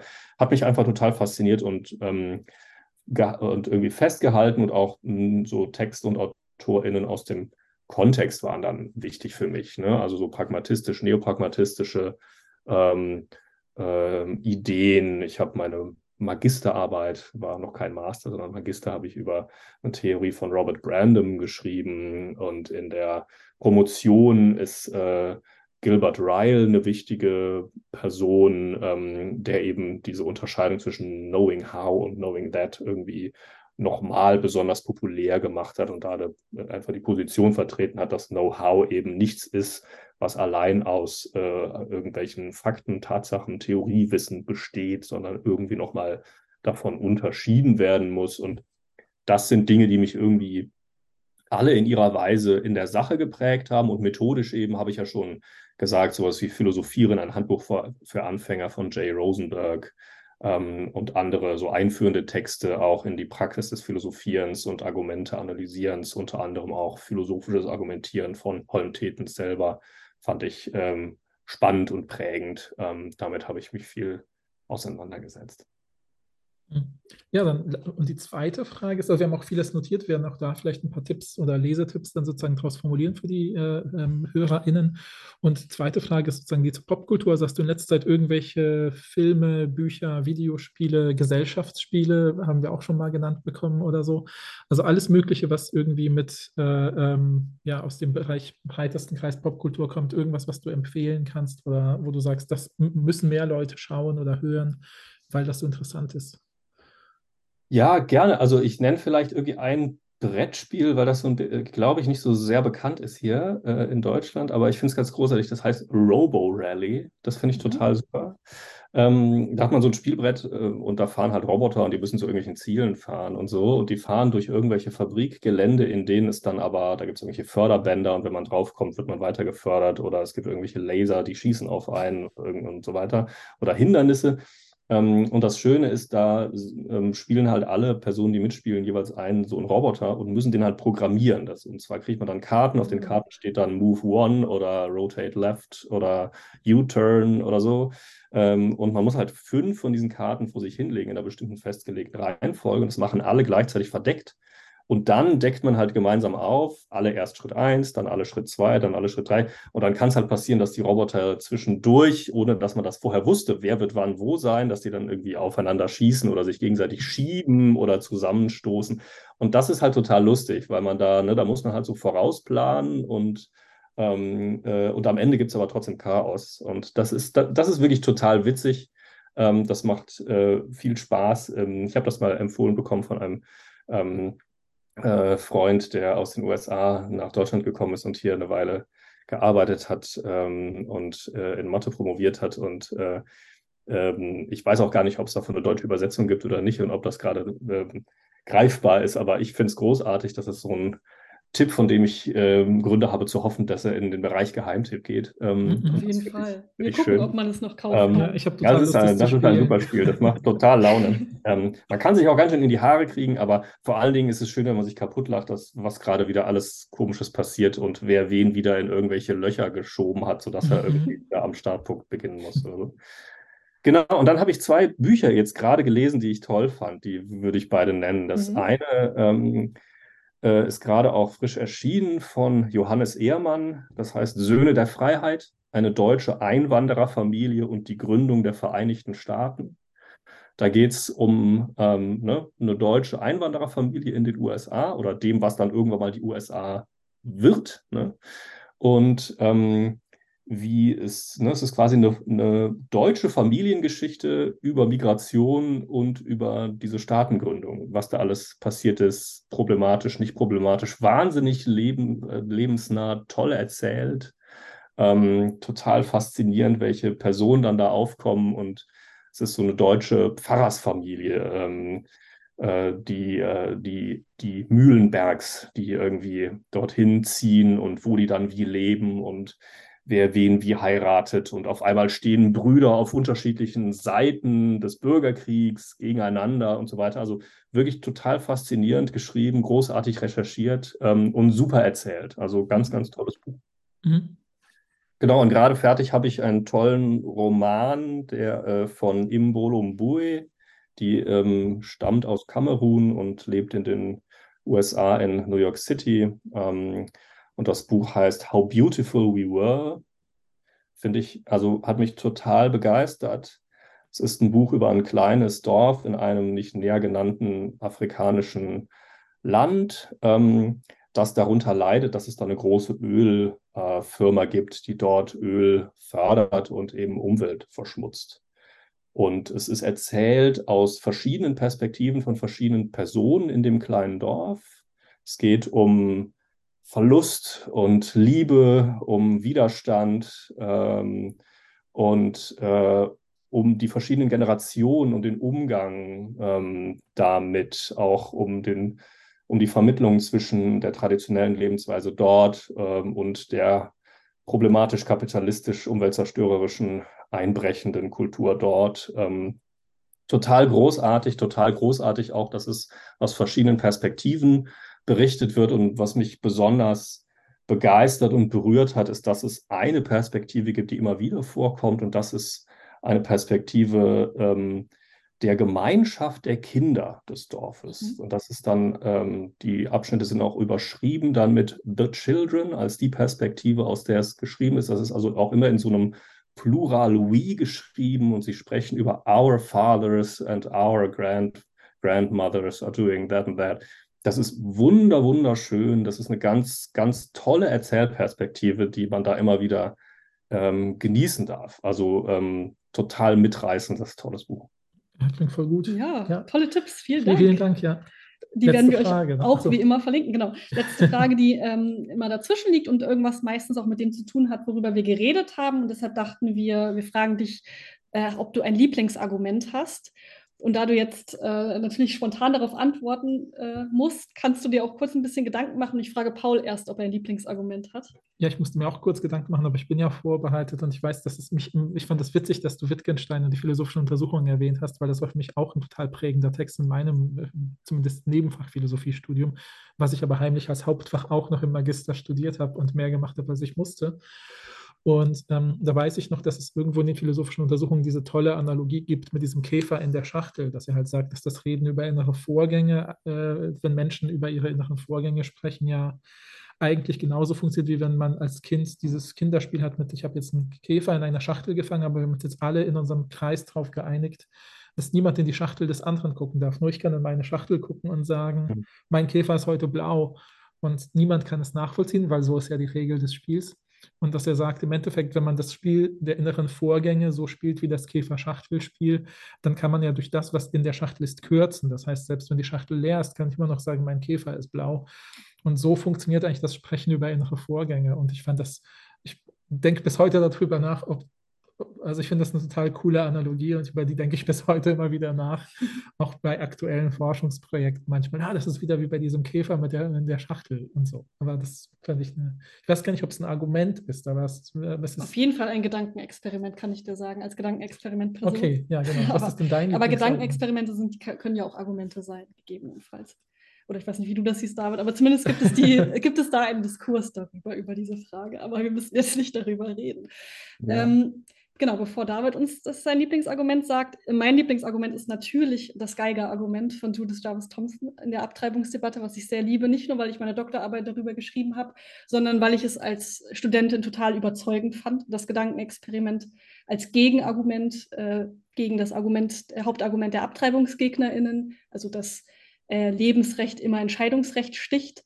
Aber ich möchte nicht weiter darüber reden, weil ich habe mich in letzter Zeit so oft darüber reden hören, in meiner Disputation, in meiner Doktorarbeit. Ich kann mich selber schon nicht mehr hören, wie ich darüber rede, aber ich liebe es eigentlich sehr. Ich brauche nur ein bisschen Abstand. aber wenn ihr mich noch nicht habt darüber reden hören, dann könnt ihr gerne unsere Folge reinhören über eine Verteidigung der Abtreibung. Da rede ich lange darüber. Ja, großartig. Beides auch total tolle Überlegungen und Argumente. Ne? Und es ist richtig, so Analogien spielen häufig eine wichtige Rolle in Argumenten, Gedankenexperimente spielen häufig eine wichtige Rolle in, in Argumenten, ähm, erschöpfen sich aber beide nicht darin, dass sie irgendwie ja. nur Argumente sind, ne? sondern die haben halt eben auch so eine narrative Funktion, so eine plausibilisierende Funktion, eine vergleichende Funktion und so weiter. Ne? Da gibt es so verschiedene Aspekte, die wieder eine Rolle spielen. Ja, boah, ey, Lieblingsargument ist echt eine schwere Frage. Äh, cool, äh, schön, dass ihr mich damit konfrontiert habt. Nicht darauf vorbereitet habt, finde ich super. Ich glaube, ich, ähm, äh, ich unterlaufe das so halt, weil irgendwie Lieblingsargument okay. kommt mir irgendwie komisch vor. Es gibt halt Argumente, die wichtig waren und sind für mich und interessant sind und mit denen es sich lohnt, weiterhin auseinanderzusetzen und bei denen ich auch immer wieder denke, boah, die nochmal neu zu durchdenken und vielleicht auch nochmal anders zu verstehen und nochmal eine andere Variante davon, von einer ersten zu unterscheiden und sich immer weiter zu versuchen, einen Reim drauf zu machen. Das ist was, was mir wichtig ist. So in, wenn, wenn Lieblingsargument das heißt, dann habe ich ver vermutlich so zwei, einmal auch philosophische Untersuchungen, Regelfolgen, Privatsprache, so den Bereich. Ne? Mhm. Also, dass mhm. man was sagt wie, ähm, wenn man sich vorstellt, es gäbe irgendwie sprachliche Regeln, die nur eine Person alleine befolgt, nur eine Person alleine äh, überhaupt verstehen und überprüfen kann, dann hätte man das Problem, dass der Unterschied zwischen das stimmt jetzt wirklich und das scheint aus meiner Perspektive zu stimmen, dass der Unterschied irgendwie verloren geht. Und das ist ein Argument dafür zu sagen, dass ähm, Kriterien der Richtigkeit niemals rein private Kriterien sein können, sondern immer zumindest prinzipiell öffentliche Kriterien sein müssen. So, das ist jetzt eine sehr holzschnittartige Kurz- Rekonstruktion einer bestimmten Lesart dieser hm. Passagen in den philosophischen Untersuchungen. Da gibt es auch Leute, die sagen, also die ganze Rede von Privatsprachenargument oder Regelfolgenargument ist eigentlich irreführend. Wittgenstein hat eigentlich gar nicht den Anspruch, da systematisch, argumentativ, theoretisch zu arbeiten, sondern äh, der will was anderes. Das nennt man dann häufig Therapie und so weiter. Dazu äußert er sich auch viel. Das ist nochmal ein anderer, anderer Punkt. Ne? Aber es ist einfach mhm. eine Rekonstruktion einer Lesart und ähm, radikal gesagt, selbst wenn Wittgenstein das so nie gesagt und gewollt haben sollte, könnte ja sein, ist das in der Sache immer einfach interessant und ein ja. wichtiger ja. Punkt. So.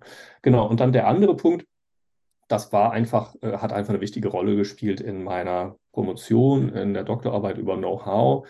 Da gibt es von Gilbert Ryle so Argumente gegen die Idee, dass sich Know-how ähm, erschöpft in einem Kennen von Tatsachen oder einem Theoriewissen. Ne? Und da hat er irgendwie gesagt, ja, stellen wir uns mal vor, ähm, mein Know-how, also dass ich mich darauf verstehe, Schach zu spielen oder so, ähm, erschöpft sich im Wissen von bestimmten Schachregeln, bestimmten Schachstrategien. Ne? Ich, ähm, ich weiß, dass das und das zu tun ein gutes Mittel ist, um das zu erreichen und so weiter. Ne? Ich, ich weiß ganz viele von diesen Sachen könnte das nicht sein? Und er sagt nein, weil, und dann beginnt, äh, beginnt ein infiniter problematischer Regress bei ihm, ähm, weil wenn das so wäre, dann würde ja, dann hätte ich ja immer noch sozusagen die Frage, wie kann ich vermitteln zwischen dieser theoretischen Aussage, der Theorie oder dieser, dieser Proposition da ähm, und der Praxis. Ne? Wie wende ich das an? Ne? Ähm, wende ich das so an oder so an? Ähm, es kann ja schwer so sein, dass ich sozusagen für jede Einzelsituation, die es überhaupt geben kann, genau die richtige Aussage habe, weil es gibt unendlich viele Einzelsituationen, die es geben könnte. Äh, das ist beim Schach vielleicht noch eher, dass man denkt, das könnte man numerisch aufrechnen als in anderen Situationen. Aber nehmen wir, weiß ich nicht, ähm, ähm, einen guten Freistoßschießen im Fußball oder so, ne? je nachdem, wie die Zusammenhänge, die Kontexte sind. Mal ist es so besser, mal ist es so besser.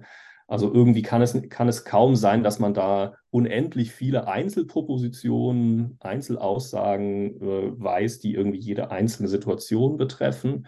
Noch ist es so, dass wenn man eine ganz allgemeine Aussage hat, die schon alles bestimmt, sondern da gibt es immer noch so eine gewisse Offenheit. Ne? Mhm.